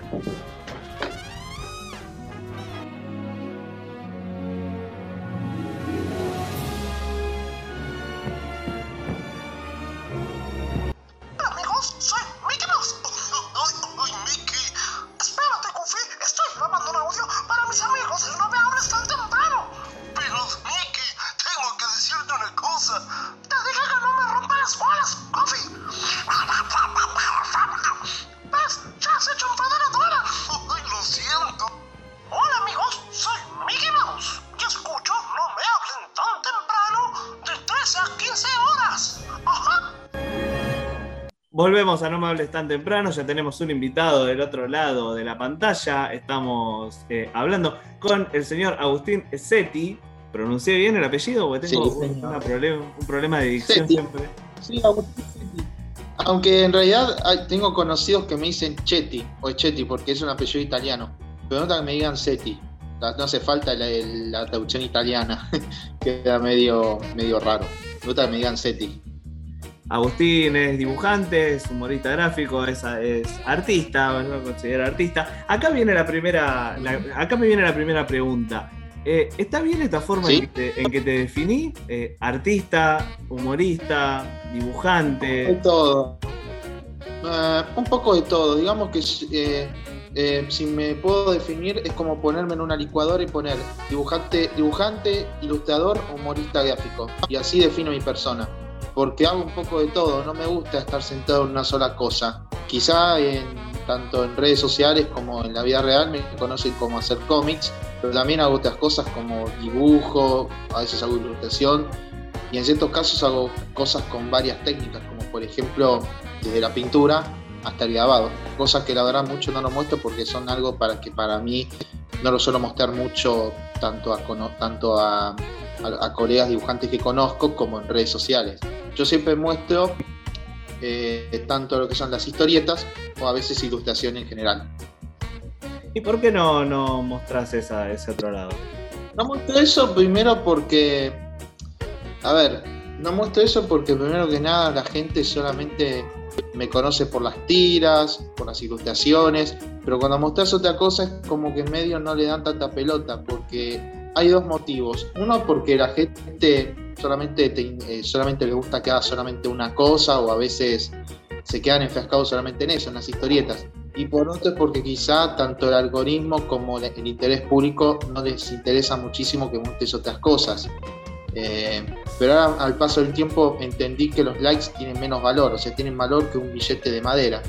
Y entonces es como que últimamente trato de compartir otras cosas, pero lo que más me gusta es la gente que digan, che, esto está buenísimo, esto me encanta, porque además la buena viva te ayuda muchísimo a hacer otras cosas. te, o si te lo puede decir a alguien que sabe mucho dibujo, decir, che, Agustín, qué bueno que está esto, o hasta un desconocido que te diga, che, me gustó que hace, hace unos días hiciste tal cosa y me, me- me quedó grabado en la mente, es lo mejor que te puede pasar. Bueno, yo no soy experto en dibujo para nada, eh, me gusta mucho el humor gráfico y, y las historietas y te digo que tu trabajo me parece, me parece excelente, la verdad te, te- te quiero felicitar acá al aire porque me parece... Gracias. muy- Gracias, muy gracias. bueno. Eh, a Agustín lo pueden encontrar, a, a Agustín pueden ver su- sus dibujos y su, su trabajo en su Instagram y en sus redes, lo pueden encontrar como aur- eh, arroba agus seti ok con doble T, agus seti ok. También tiene un segundo, un- una segunda página donde sube por ahí otras cositas que es arroba agus seti 2 con el número 2. Así pueden Sí, encontrar. secundaria. Yo me hice esa por si en algún momento Instagram me quiere hacer la. Eh, me- en algún momento Instagram me quiera borrar la cuenta sin previo aviso por sin algún motivo, ¿viste? Porque ahora Instagram te pone, se pone la gorra y te elimina cualquier cosa y por cero motivo, ¿viste? A ver, en Instagram, perdón si me voy un poco a las ramas. No. A ver, yo he visto casos, yo he visto casos de Instagram donde suben, no sé, fotos de perros muertos, suben fotos, cosas explícitas, pero le tapan con una cosa diciendo contenido eh, ofensivo, te lo tapan todo y dicen ver tal cosa. Pero claro, o sea, eh, ¿por qué no hacen mejor con lo mío? Por ejemplo, si hago un dibujo lleno de sangre, me tienen que poner ese, esa advertencia. Pero no, me tengo que bancarme con que me borren publicaciones sin previo aviso y nada, medio que ya Instagram se está poniéndose un poco falluto. No sé si me explico. No, sí, sí, sí, te explicás. Eh, decís vos que eh, habría que migrar a otros lados. No sé, por ahí. A Twitter. A Twitter. En Twitter tenés libertad de todo. En Twitter podés subir cualquier cosa. Bueno, no sé si te permiten este. Creo que se puede subir nudes o cosas así, tipo ¿Sabés que creo que más sí? zarpadas. Ay, no sé. Yo, yo Twitter me lo hice en diciembre del año pasado, ya hace seis, seis meses más o menos, pero nada, también la paso bien. En todas las redes sociales la paso bien. Eso sí, Facebook casi mucho no uso porque medio que ya me aburrió. Y digamos que ahora Facebook se llenó de, de- de dinosaurios, eh, gente que discute política, páginas de memes que dan menos risa que los chistes de, de Moldaski. No, mentira. Eh, y cosas así, ¿viste? Pero bueno, en Instagram yo tengo mi público y el que le guste, el que le guste, perfecto, y al que no le guste también, perfecto. Yo no soy para obligar a alguien que vea mi contenido, a no ser que les está apuntando con un arma. no sé, jamás haría eso. Bueno, tu humor tiene, tiene bastante de, crítica, de crítica social. eh, ¿vos, vos sentís que eso te puede generar, eh, como vos decís, en Facebook está por ahí lleno de dinosaurios, y me imagino que en Instagram también. No sé si por, por el tipo de humor que haces vos, que tiene crítica social, recibiste algún tipo de hate. Sí, yo por ejemplo cuando un caso que me pasó en particular fue cuando hice un dibujo de Malvinas hace el 2 de abril más o menos, que era de, de un, de- de un soldado aterrorizado y viendo cómo los medios de comunicación ponen estamos ganando, muéranse ingleses, todo eso, mientras que allá en el fondo es todo un desastre, toda una guerra, muerte, horrible, no quiero mencionar más eso. Y la cuestión es que vino un montón de gente diciendo, no, ¿cómo vas a decir que esos héroes son, son pibes cobardes? Ellos vinieron a defender nuestra patria, cosas así. Yo recibí comentarios así, eh, que a veces suelen decirme que estoy equi- equivocado, y hay casos bastante extremos en donde atacan hacia mi persona. Cosa de la verdad medio me chupo un huevo, los mando a la mierda, los bloqueo, pa, pa, pa, pa. La vida sigue. A ver, en internet, si no te gusta algo, no lo mires, tomate un té de tilo, anda al patio, relájate, mirá las estrellas, si es de noche, mirá las nubes, si es de día, y después hacer otra cosa. No te estés indignando tanto en internet, amigo. El humor es humor, una ilustración es una ilustración. Nada, viste. Ahora todo el mundo te lleva a la. Haces algo que no ofende a nadie, pero siempre está el típico que le busca el pelo al huevo. Sí, sí, tal cual. Sí. Generación de cristal, como dirían los viejos. ¿Y pensás que, que- que el humor puede tener un límite o el humor es algo que, que- no, puede, no se puede limitar? Yo diría que hasta un punto sí, a veces está el humor que no... A ver, a veces está el humor que te puede hacer reír y a veces el humor que se va un poco la mierda, ¿viste? El caso más parecido es, por ejemplo, el humor negro.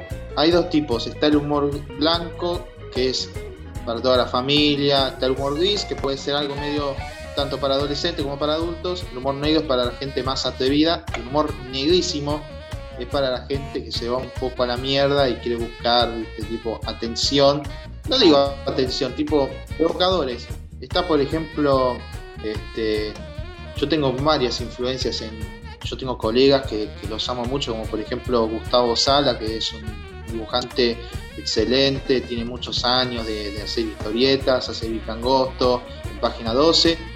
Y la cuestión es que el tipo se metió en un quilombo terrible hace unos años porque había hecho una historieta combinando David Guetta con el holocausto, David Gueto. No sé si me explico. David Gueto. Y bueno, esa historieta le generó un quilombo terrible con la Daya, con la AMIA, diciendo no, estás jodiendo con algo que no te tenías que joder. Y el chabón pidió disculpas. Y, ese, y esa historieta nunca salió en ningún libro de Gustavo Sara para no generar cierta polémica. Aunque también hay otros casos, como por ejemplo, ¿vos conocés a Sergio, Sergio Langer, el que dibujaba la Nelly en, en Clarín? Sí, sí, sí. Bueno, el chabón, el chabón hace. un- eh, ta- Langer también son esos humoristas que se dan un poco al límite, hacen. eh, lo que está bueno de Langer es que usa un estilo bastante grotesco, pero muy excelente. Y, es, y eso es como un factor fundamental para que la gente se pueda sentir un poco incómoda, ¿viste? Hace historietas, no sé, relacionadas con políticas, pero con imágenes bastante grotescas, tanto en la revista Barcelona como en otros medios. Y en algún momento el chabón a veces o recibe puteadas, o a veces recibe ataques. eh, es así. El humor puede tener un límite. Y es mejor controlarlo. Sí, pero viste que pasa que también depende quién haga el chiste, eh, porque si el chiste de, de David Gueto lo hacía Peto Homenaje, se estaban muriendo todos de risa. Claro. Pero lo hizo Gustavo Sala. Y todos sabemos que Gustavo Sala es un tipo que. No sé si es provocador. Hace humor muy ácido. Pero. Loco. Gustavo Sala yo lo conozco hace mucho tiempo. Lo conozco hace más de 8 años. Es un genio. Lo tengo arriba, loco. Lo tengo arriba. Y él siempre. Con, eh, él es que a veces el humor no puede, eh, puede tener un límite en general, pero es mejor parar un poco el coche, el carro y decir, "Mm, pará, esto me da cosa publicarlo, mejor lo descarto y hago otra cosa. ¿Viste?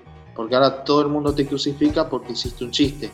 Claro, es evidente que no crucifican a la gente que hace cosas malas, pero ahora haces un chiste de, no sé, de índole política o de índole de temáticas actuales, pero de una forma bastante provocadora, ahí sí todo el mundo te mata. Pero te matan. Co- es como, como que te degollen con un cuchillo imaginario, ¿viste? Es así. Sí.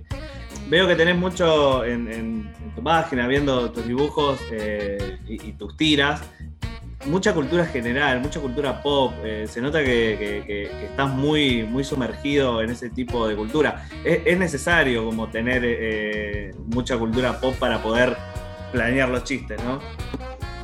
Eh, sí, claro. Ahora digamos que estoy más centrado en las películas. Me encanta mucho ver películas desde la primera vez a los, 10 a los 15, 16 años cuando un, un amigo me recomendó ver una película de Martin Scorsese, que en ese momento lo conocía poco, solamente de Scorsese vi el logo de Wall Street en esos tiempos.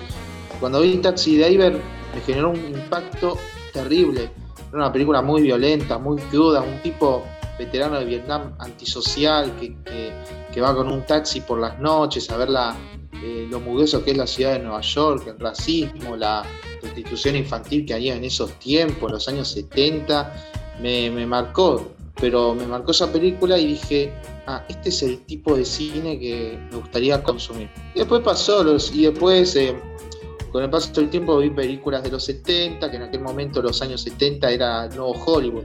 Se alejaron de las producciones gigantescas para dar paso a lo que sería el cine de bajo presupuesto, pero que sea bueno. Tenés Taxi Driver, El Padrino, Star Wars, bueno, cosas que Star Wars mucho no miro, eh, Kramer vs. Kramer, muchos ejemplos, Apocalypse Now, pero yo a veces cuando veo una película y veo una escena que me, que, que me queda marcada, la dibujo. Eh, yo, por ejemplo, hace unos días publiqué un dibujo de, de una película muy independiente de finales de los años 90 que se llama Gumo.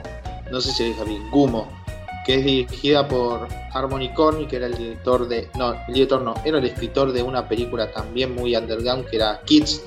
Y Gumo te muestra lo que son una serie de. Te muestra algunos adolescentes antisociales con pensamientos muy turbios y es casi un documental. Y una escena que me quedó, me marcó mucho, es la de, un pibito que tiene como un sombrero de conejo y anda por las calles medio, medio así, caminando así de la nada.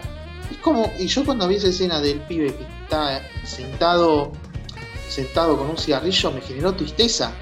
En parte porque me imagino que ese pibe tuvo, no sé, no se cuenta bien la historia de ese pibe en la película, pero yo imagino que es como un pibe incomprendido, que tiene una vida muy complicada, y me dio ganas de dibujarlo. Este, y claro, algunos me decían, che, esa imagen me generó tristeza. Y claro, eso es lo que genera la película. Te puede generar incomodidad, pero a veces un cierto punto de, de bajón y pensar que el mundo ya no es lo mismo hace, hace, hace un par de años. Todo es lo que muy te- comprendida esa película. Todo lo que, lo que te genera algo, todo lo que te mueve, lo, lo terminás dibujando. Claro, sí, eh, genera eso. Este, pero hay cosas que me gustan mucho del cine, es que cuando veo una escena, yo por ejemplo me acuerdo de Bastardo sin Gloria, la película de Quentin Tarantino, la escena final donde a Hans Lanza le hacen el, el- La esvástica. la cruz bástica en la frente, un cuchillo, eh, y el personaje de Pitt diciendo, "Ah, esto sí es una obra de arte. No me acuerdo bien el diálogo. Entonces lo modifiqué, lo dibujé todo, la escena, y es Brad Pitt dibujándole en la frente de Hans Lanza un pito, que no se ve bien porque le puse sangre para que después no me, no me mate. Y Brad Pitt diciendo, jaja, te quedaste dormido, te dibujamos una verga en la frente. Y tenés Dale, un a ver. Sí, sí, decime.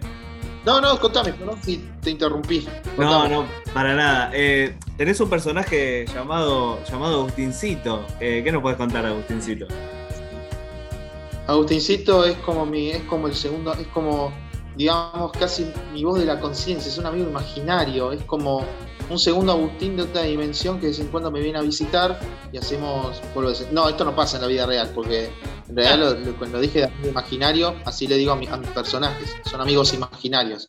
Y con Agustincito hago tiras donde yo me dibujo a mí mismo y hacemos, no sé, tiras donde, por ejemplo, hacemos una rama de experimentación de cambiar el formato del cómic y en general está, eh, está muy bueno. O a veces hago con Agustincito, por ejemplo, ¿cómo lo puedo decir?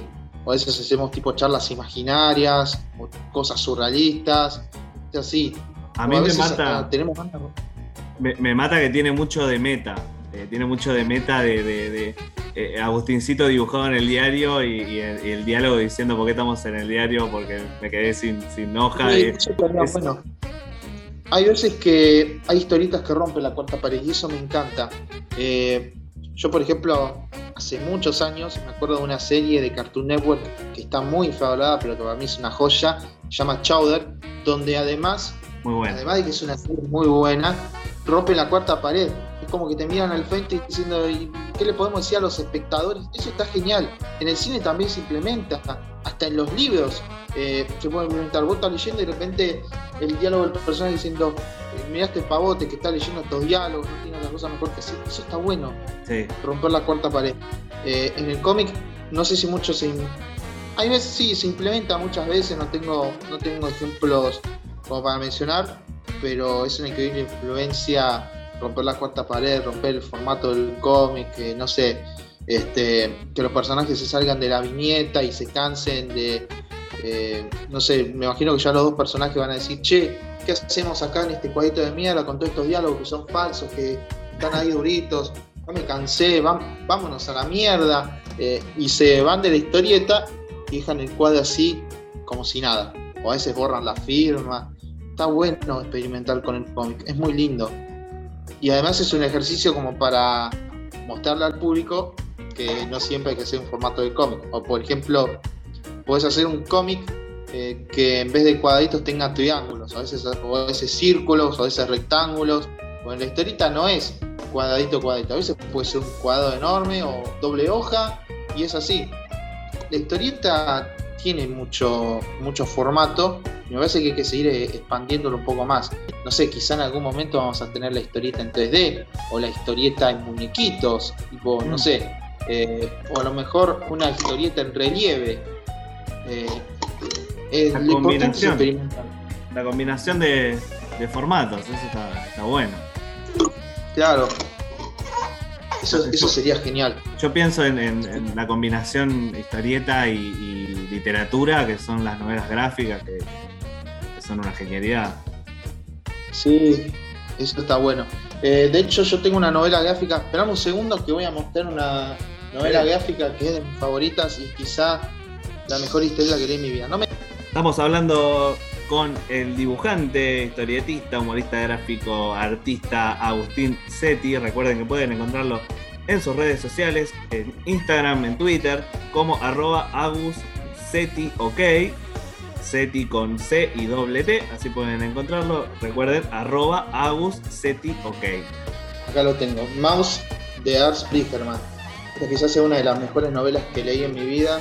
Es una novela muy cruda, que en realidad está basada en un relato de- del, hijo del dibujante, que es este, bueno, el papá de Ars Sprigerman, donde cuenta las experiencias que tuvo en un campo de concentración, con la curiosidad de que es dibujado así.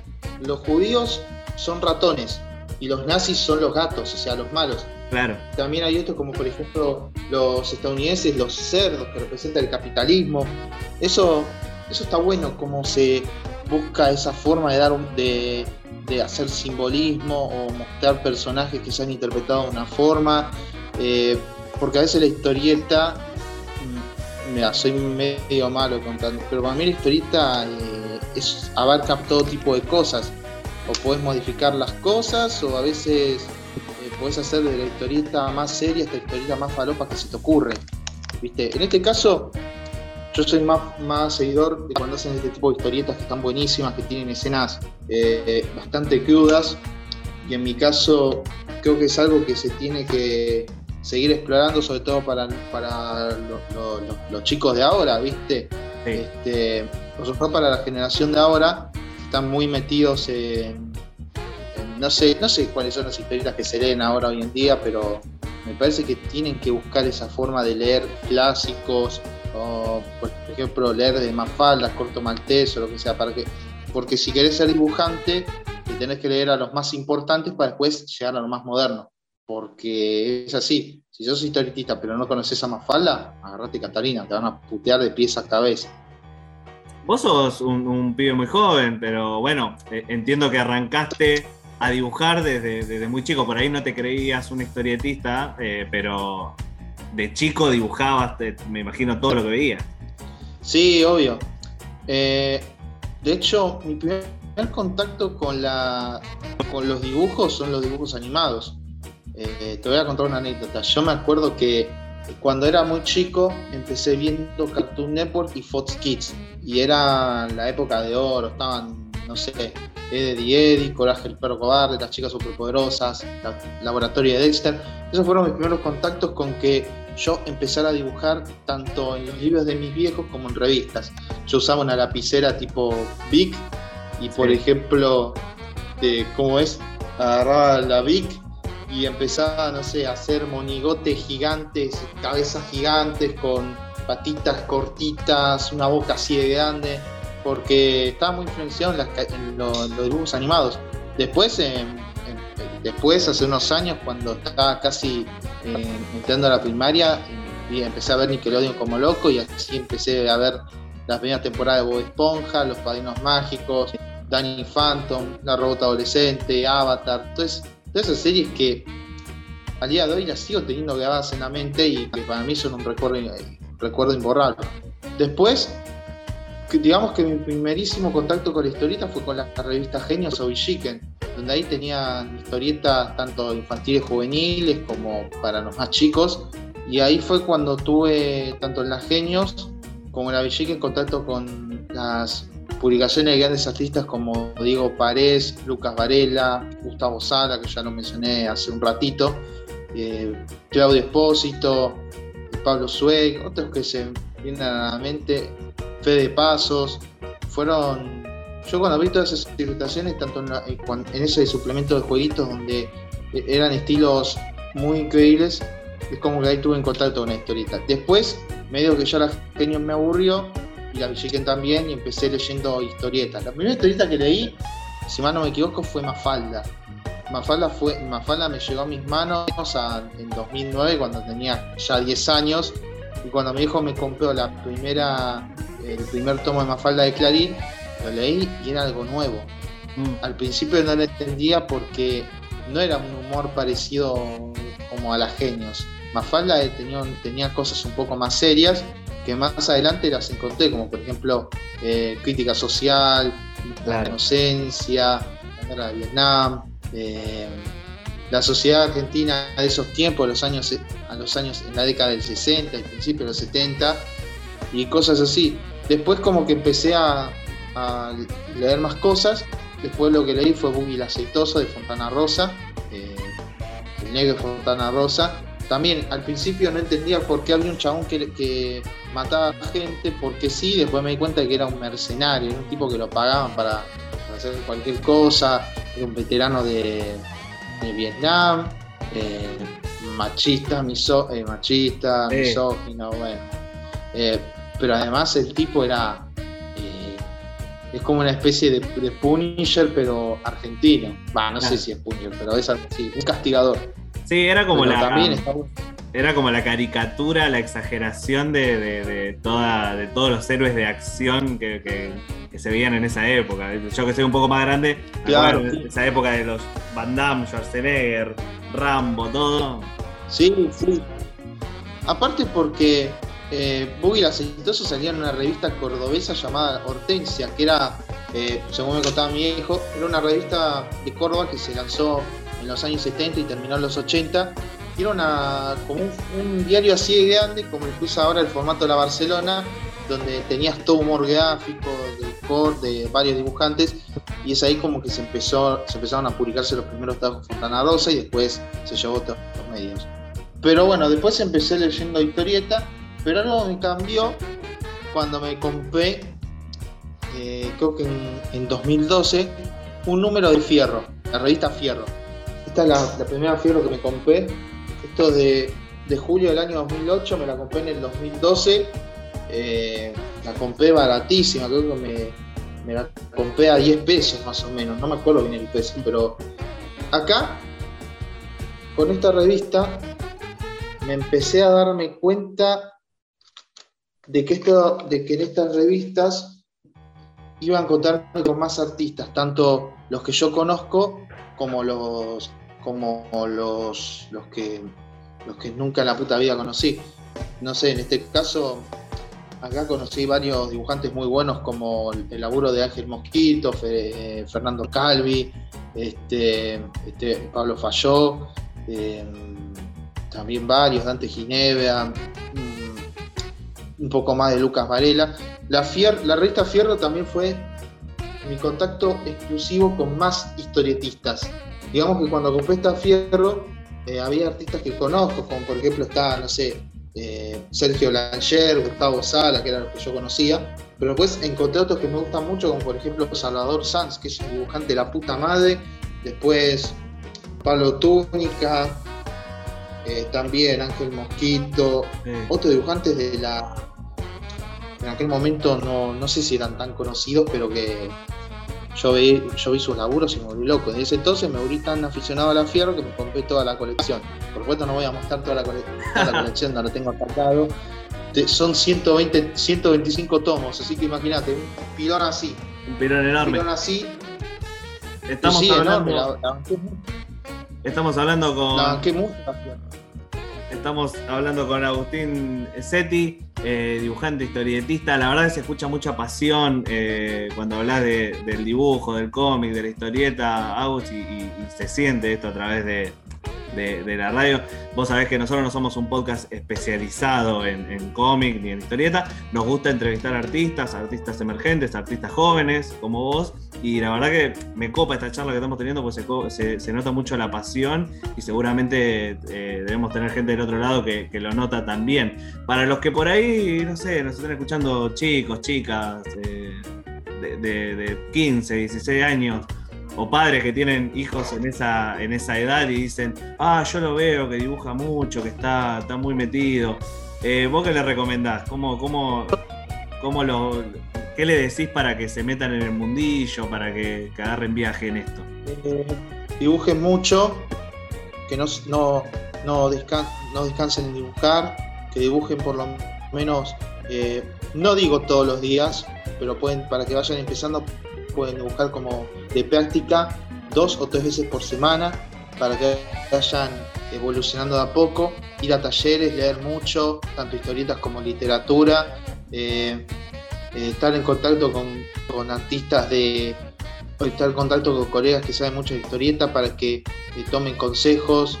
Eso mismo, dibujar mucho, leer mucho y explorar mucho. Además de practicar mucho con ciertos materiales, porque no todo es un lápiz y una lapicera. Se tiene que explorar con otras cosas, no sé, marcadores, o a veces en la historieta también se puede implementar la acuarela. Eh, si querés dibujar historietas con grandes planos, podés empezar de a poco en cursos, donde ahí te enseñan punto de fuga, creación de personajes. La historieta no es hacer una, en, una, en un papel eh, cuatro o cinco cuadritos, haces un chiste y listo. No, la historieta tiene que ser todo. Podés contar aventuras, podés contar humor, hasta incluso podés hacer la historieta personal, o a veces historieta muda. La historieta tiene mucho lenguaje, sí, eso es maravilloso. Y tampoco hice un poco la mierda, como lo estuve diciendo, porque si no les, les va a pasar factura. Eh, sale mucho la de por ahí un, un, muñequito con, con dibujado en, con 3, 4 líneas y, y explota. Es Claro. como, es como la nueva ahí, sensación de, la tira. Claro.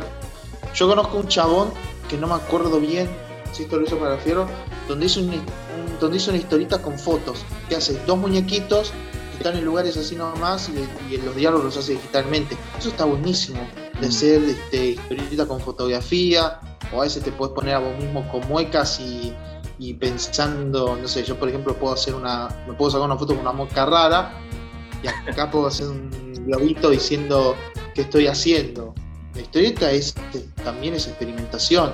Puedes hacer una historieta sobre un papel de diario, puedes hacer historietas sobre, no sé, sobre objetos.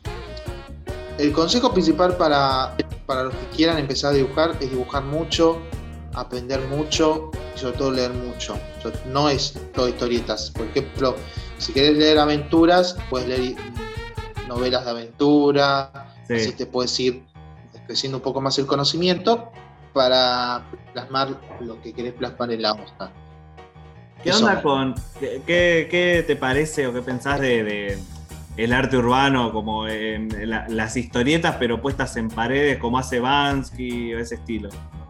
Eh, este, eh, a mí eh, el arte urbano me encanta, aunque lamentablemente está siendo muy, está siendo muy, eh, ju- eh, muy, este, muchos prejuicios en estos últimos tiempos, varias gente diciendo, nada, pero el arte urbano te cagas de hambre. No, el arte urbano también es una forma increíble de, de buscar ciertos mensajes en la calle, tal como el caso de Bansky, que hace unos grafitis muy buenos. Igual no soy muy fan de Bansky, pero lo que hace es increíble. O también, por ejemplo, no sé, los artistas eh, que hacen eh, Oh, arte terrible. tridimensional, que tienen un increíble manejo de la perspectiva, que hacen, o están en varios casos la, la gente que hace laburos con tiza en la calle, eh, que hacen todo realista, a veces pueden hacer caricaturas. Ese arte también hay que darle un montón de apoyo, pero lamentablemente está la gente muy prejuiciosa, que te van a dec- que te van a tirarte palos diciendo nada, pero con esto te cagas de hambre. No sé cuántas veces dije hambre, pero bueno. Eh, pero el arte no merece ser juzgado porque lamentablemente con las nuevas tecnologías que estamos teniendo hoy en día, la gente se emociona cuando ven una obra digital y eso está bien, el arte digital también es un arte. Yo no comparto esa idea de, no, pero el arte es lo tradicional. Bueno, sí, pero también lo digital también está bueno. ¿Viste? Yo al principio, yo antes odiaba el arte digital, yo era muy dibujar en papel, pero después dije, "Mm, voy a parar un poco y a veces pinto en digital o a veces hago cosas digitales, obviamente con el celu porque yo tablet no tengo, pero más adelante quisiera tener una. Y volviendo al tema del arte urbano, yo pienso que también el arte urbano tiene mucha atención, tanto en los museos como en las redes sociales. Yo pienso que el arte urbano estaría bueno que se fijen bien en los museos, porque lamentablemente en redes sociales eh, solamente se alimenta por los likes y eso a mí no me gusta. Yo me gustaría que, la- que el artista se consuma, que las obras sean consumidas por el espectador real, que las vea y que las analice bien. En una red social, no sé, ves una Mona Lisa eh, y te volvés loco, cuando en realidad no es lo mismo ver la Mona Lisa en la vida real, ahí sí te volvés loco. El arte urbano lamentablemente no tiene tanta atención, a veces sí, a veces no. Yo, por ejemplo, tengo un colega que se llama Gastón Giraldes, mejor conocido como el Budatón, que hace dibujos de tiza en la avenida Corrientes, o a veces los hace en la calle Florida. Y él contó una vez de que él sufrió un ataque de, de un chabón que estaba medio loco, que lo empezó a molestar, que con el pie le, le quería borrar el dibujo y lo amenazó con golpearlo.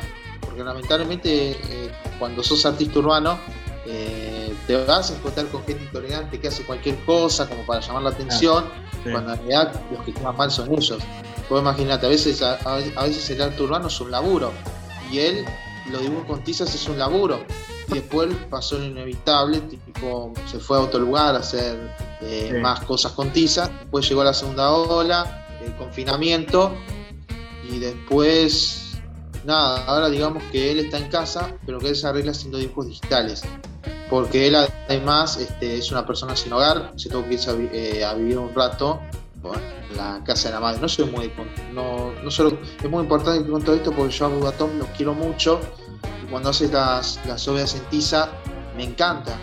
Es más, yo diría con la tiza soy malísimo, me gustaría mucho que él tenga más atención. Eh, hace unos años estuvo tanto en noticiero, buscando laburo. ¿No viste? Siempre eh, está la gente que te da una mano y después te la saca. Es así. Te dan una mano, pero después te hacen así. Sí, terrible. El urbano no merece tanto prejuicio. Es más, hasta a mí a veces me dan ganas, no sé, de agarrar una, una virome, pintura de blanca e intervenir en una publicidad. Eh, es así. El arte urbano además es libertad. Una libertad que no merece tener prejuicio de nadie. Si no te gusta, mirá para otro lado. Agus, la verdad que un placer tenerte acá con nosotros, una charla llena de pasión y, y la verdad que un montón de conocimientos que tenés sobre, sobre tu arte. Eh, eh, la No verdad- todo, no, no. Sí. Todavía me falta un camino por recorrer. Tengo que leer más cosas, descubrir más cosas. Hasta ahora estoy conforme con lo que tengo, tanto en material, con lo que sé, pero todavía soy un joven de 22 años que le queda mucha, mucha calle por recorrer. Ver más artistas, nutrirme más de cosas, tampoco explotarme la cabeza, querer todo en un día diciendo quiero 500 libros de este artista que lo quiero conocer. Todo se logra de a poco, ¿viste? No, lo bueno es que Eh, nunca pero- se termina de conocer. Claro, pero me encanta lo que, lo que me dijiste ¿eh? y te, te lo agradezco muchísimo. No, no, es que a, a mí me, me encanta la pasión, me encanta la pasión de un artista, porque uno puede decir, sí, yo bueno, yo dibujo porque me lo encargaron, porque me, porque sí, porque me contrató tal para que le haga el dibujito, pero eh, dibujar, como vos me contabas de, de, de- disculpame, me olvidé el nombre del muchacho que dibujaba con tiza. Ah, eh, Buda Tom. Es raro, porque es Buda y acordaste de Tom, del, del gato Bueno, Tom. Sí. Buda Tom. Bueno, él, eh, con, la historia de vida que contás, eh, se nota que no lo hace por, por un rédito, lo hace porque le apasiona, lo hace porque es su, su pasión. Y eso, y Claro. eso como, co- como contás vos también, es, algo que a mí me encanta. Claro, en mi caso también hago todas esas cosas por pasión, me encanta cuando la gente me comenta cosas lindas, eh, pero está bueno. También algo que yo quiero contar, yo más de una vez lo conté, pero no hace falta lo repita. Creo que es mejor volver a repetirlo. Yo tengo trastorno de espectro autista leve, no sé si se nota, pero yo lo tengo desde que era muy chico. Eh, eh, yo era bastante ordenado, armaba rompecabezas en un segundo, no hablaba con nadie, y después de ir con especialistas que me acompañaban mis viejos, ahora soy quien soy. Pero también, en cierto punto, cuando sos autista, lamentablemente tenés gente prejuiciosa. Yo, por ejemplo, hace una semana sufrí un ataque cobarde de alguien que no, ni lo voy a mencionar el nombre porque me parece innecesario darle cátedra a esos imbéciles, que me dijo autista de mierda, te voy a cagar a trompada, ¿por qué no venís a hacer una charla de TED a, a decir pelotudeces, pedazo mogólico, todas esas cosas muy ofensivas, que inclusive me, me amenazó con golpearme. Yo esto lo publiqué y el chabón se cagó. El chabón se cagó, hizo multicuentas, después el chabón se cagó, se cagó, me decía, te quiero pedir perdón, y yo le dije, si me querés pedir perdón, da la cara, y no me contestó nunca más. Ahí está. Con esos chabones hay que ser tanto. No puedo creer la intolerancia que hay. A veces está la intolerancia falsa para conseguir unas visitas o a veces seguidores. Eso, esa es la manera más pobre de, tener atención. Yo en mi caso, eh, no suelo contar mucho, no suelo implementar el tema del autismo en mis historietas, pero hay veces que las implemento como experiencia personal y creo que es mejor con... A ver, yo pienso que un humorista también tiene que mostrar un poco los sentimientos para que la gente lo conozca un poco más, porque no toda la vida es un jajaja, este chico, este chabón es un grosso, como, como me hace reír todos los días.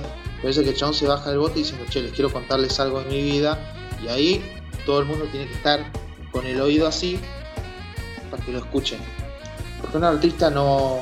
eh, un artista no es dibujar todos los días. También un artista a veces puede parar de dibujar por motivos personales, porque no se sienta tan, eh, tan animado con lo que hace. Yo he visto casos, por ejemplo, de varios dibujantes donde paran un poco el bote diciendo que no se sienten bien, que necesitan tomar un descanso. Y es así. Yo también tuve momentos de mucho bajón y a veces prefiero parar el bote para dejar de dibujar un rato. Pero después se me va y vuelvo a dibujar como siempre.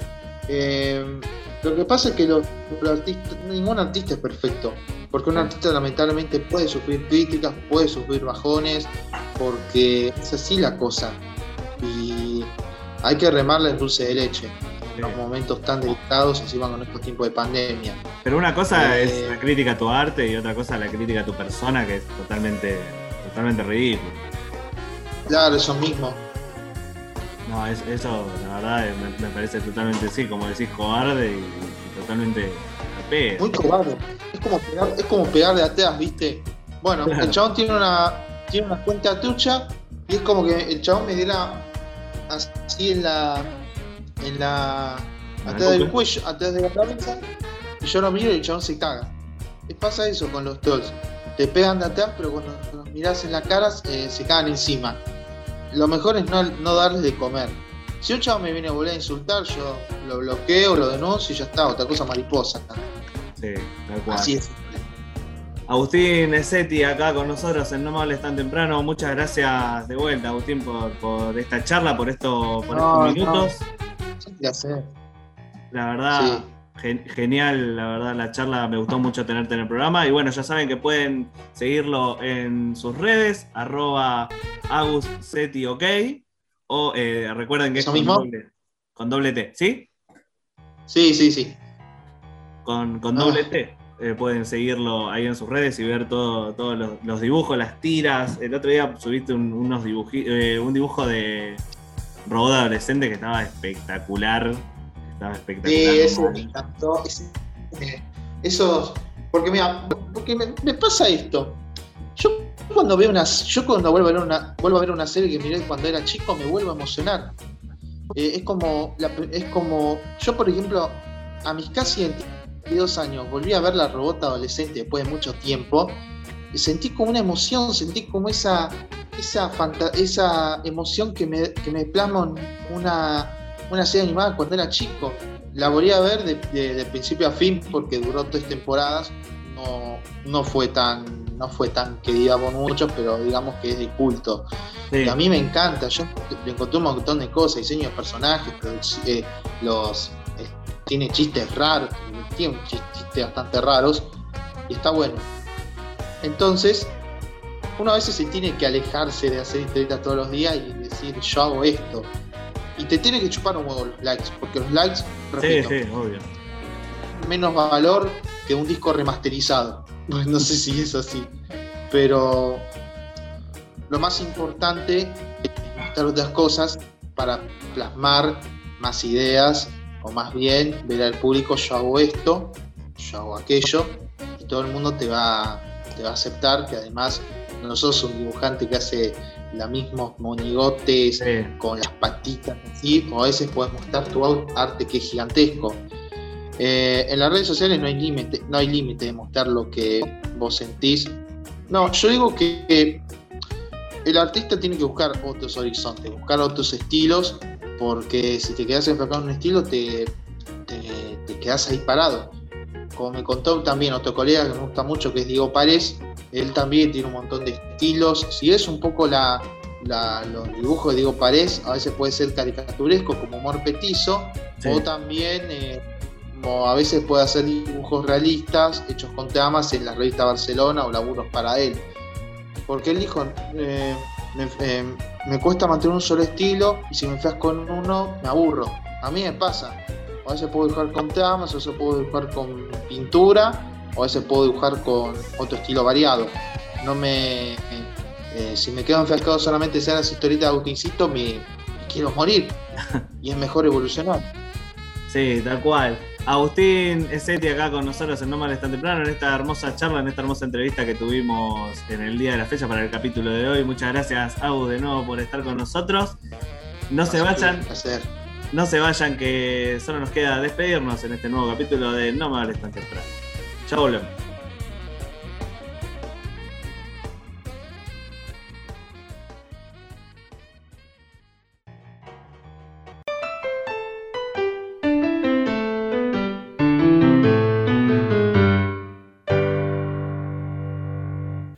¿Qué estarán haciendo los no me hables tan temprano? Seguro están hablando de algo importantísimo. A ver, vamos a echar un vistazo. Yo tenía insomnio. Ay, qué Ay. pelotudo. Ay. Esa oveja, porro. Me dormía a las 6 me Ah, ya dormía le a las está 6 de la mañana. Bueno, hubiese, te hubiese chimaseado, vas a ver cómo te dormía enseguida. Yo tampoco. ¿Intentaste? Sí, me dormía, me quedaba ahí mirando. Se queda dormido con la chimasa en la mano. La- no, le pasó a un amigo, creo que lo conté acá. No. ¿Cómo fue eso? Un amigo lo contó que estaba en la pieza eh, y se puso de Film Song, el clásico, Ajá. y estaba ahí con el papel higiénico en una mano y, No. y el aparato en la otra y se quedó dormido y a la mañana cuando se levantó estaba con los pantalones arriba y tapado. Dijo, no. No. Montón.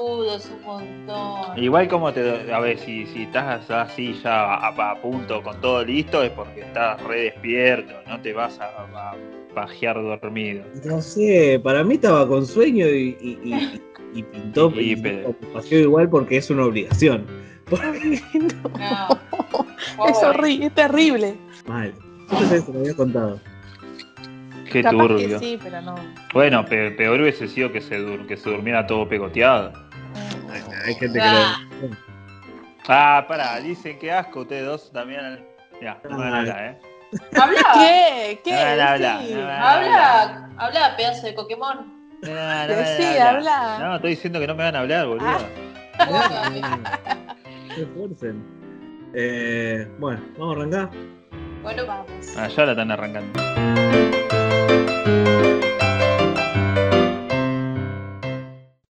Final de No Males Tan Temprano, programa recontra zarpado en completo. Me parece que no sé si no nos pasamos de las dos horas ya. Así que vamos a hacer eh, la despedida rápido. Recuerden que eh, nuestro programa está auspiciado por toda la onda de la indumentaria de Bordando Bando, que son las eh, mejores prendas bordadas con los bordados que vos quieras, con la imagen que vos quieras. Solamente tienen que seguir arroba bordando ando y pedirle, che, quiero una remedita con el logo de mi empresa, con mis iniciales, con lo que quieran. Y nuestra amiga Delphi se los hace encantado.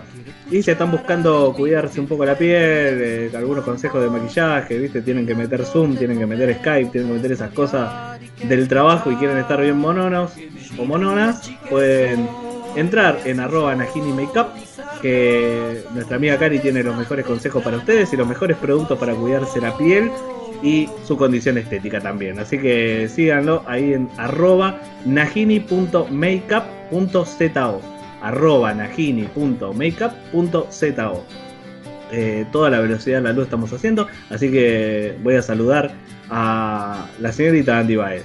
Chau, nos vemos Andy. Chao, ese, nos vemos, que te vaya bien. la hacía recorta, loco, basta. No sé por qué le hice tan rápido. Hice como la despedida, como chau, nos vamos y no saludos. Está bien, si querés desconocer de esa manera, nos desconocemos. Nos vemos, Nemo, gente. Nos vemos en Nemo. Yo tengo, tengo miedo de que, de que empieces a, a los cuchillazos, ¿viste? ya estás muy en pedo, ya has tomado bastante. No, yo soy un amor. ¿Qué decís? ¿Qué decís, forro? ¿Qué decís, Cris Morena? Ah, Eh, señor Juan Manuel Pérez Dadone, muchas gracias por estar ahí del otro lado y traernos monos. No, no hay por qué. Los monitos estaban re piola. Googleenlos, son monitos tamarinos y los monitos titíes calvos. Los son una mierda, pero los tamarinos estaban re piolas. Ahora les voy a pasar una foto, pero son una masa esos monitos. Me voy a ir a chorear uno, me parece. Eh, y el alma del programa, la que le trae alegría y luz, la señorita Melissa Rodríguez, un saludo grande. Ay, querido, muchas gracias. Un saludo también para todos ustedes. Hermosos los monitos. Yo mientras Juan hablaba, los googleé. Son muy Ah, viste, boluda, los coloraditos son re Son re lindos. tiernos, posta, de verdad. Búsquenlos porque les van a encantar. Y posta cambian el tono de voz. Yo estaba chequeando todo mientras él hablaba. Ah, estaba No, me muero. Lo que pasa es que yo cuando no, no conozco algo, lo, lo, lo busco al momento. Así que nada, estaba en esa. ¿Cómo eran los monos mandarinas? No, ta- ta- tama- tamarinos. Marindo, Pero los que, pero los que son, los que son dorados. Claro. Super Saiyajin. Sí, sí, no, pero están re, están re chetos, boludo. Tienen una carilla tan tan lindo. Una Muy dulce, muy dulce, posta. Una, una gana de chorear, tiene una cara de mandarina, boludo, una gana de chorearme uno. La gana del, del perfume de morderón con una mandarina. No, horror. Fragancia. Eh, Estoy entre si el capítulo se va a llamar Vagina Muerta o. No, no, no, que después, no, después- no, que después nos, nos censura. no, pone eh, olor a la mandarina de última. Claro, man, Pero- sí. No,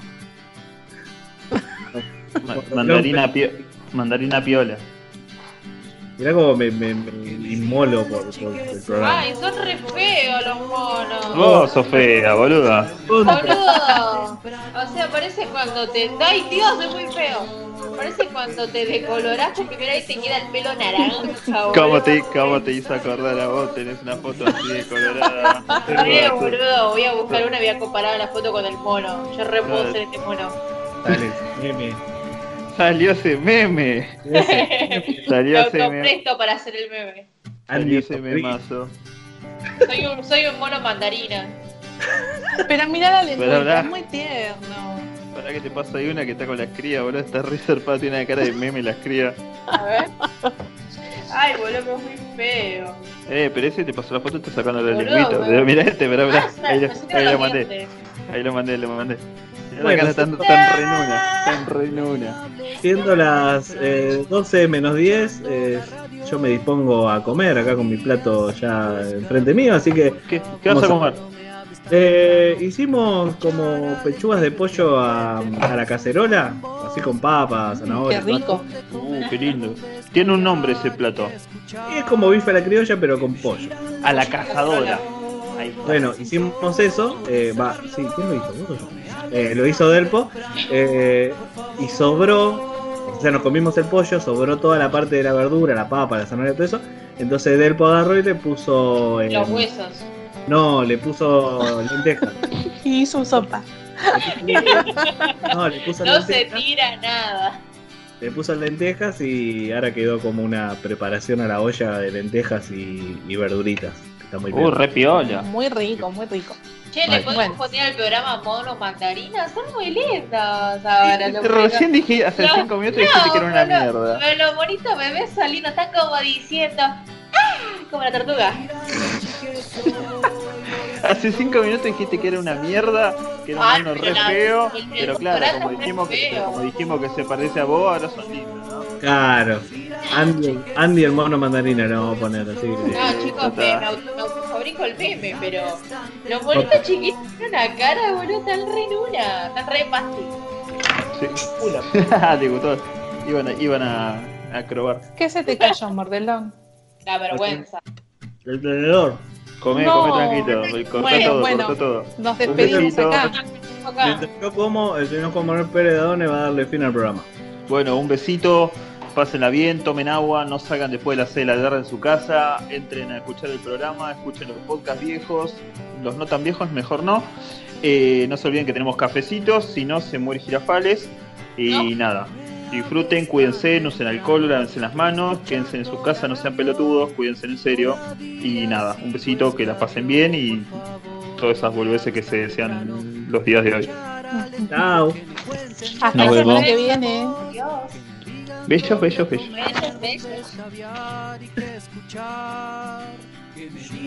Que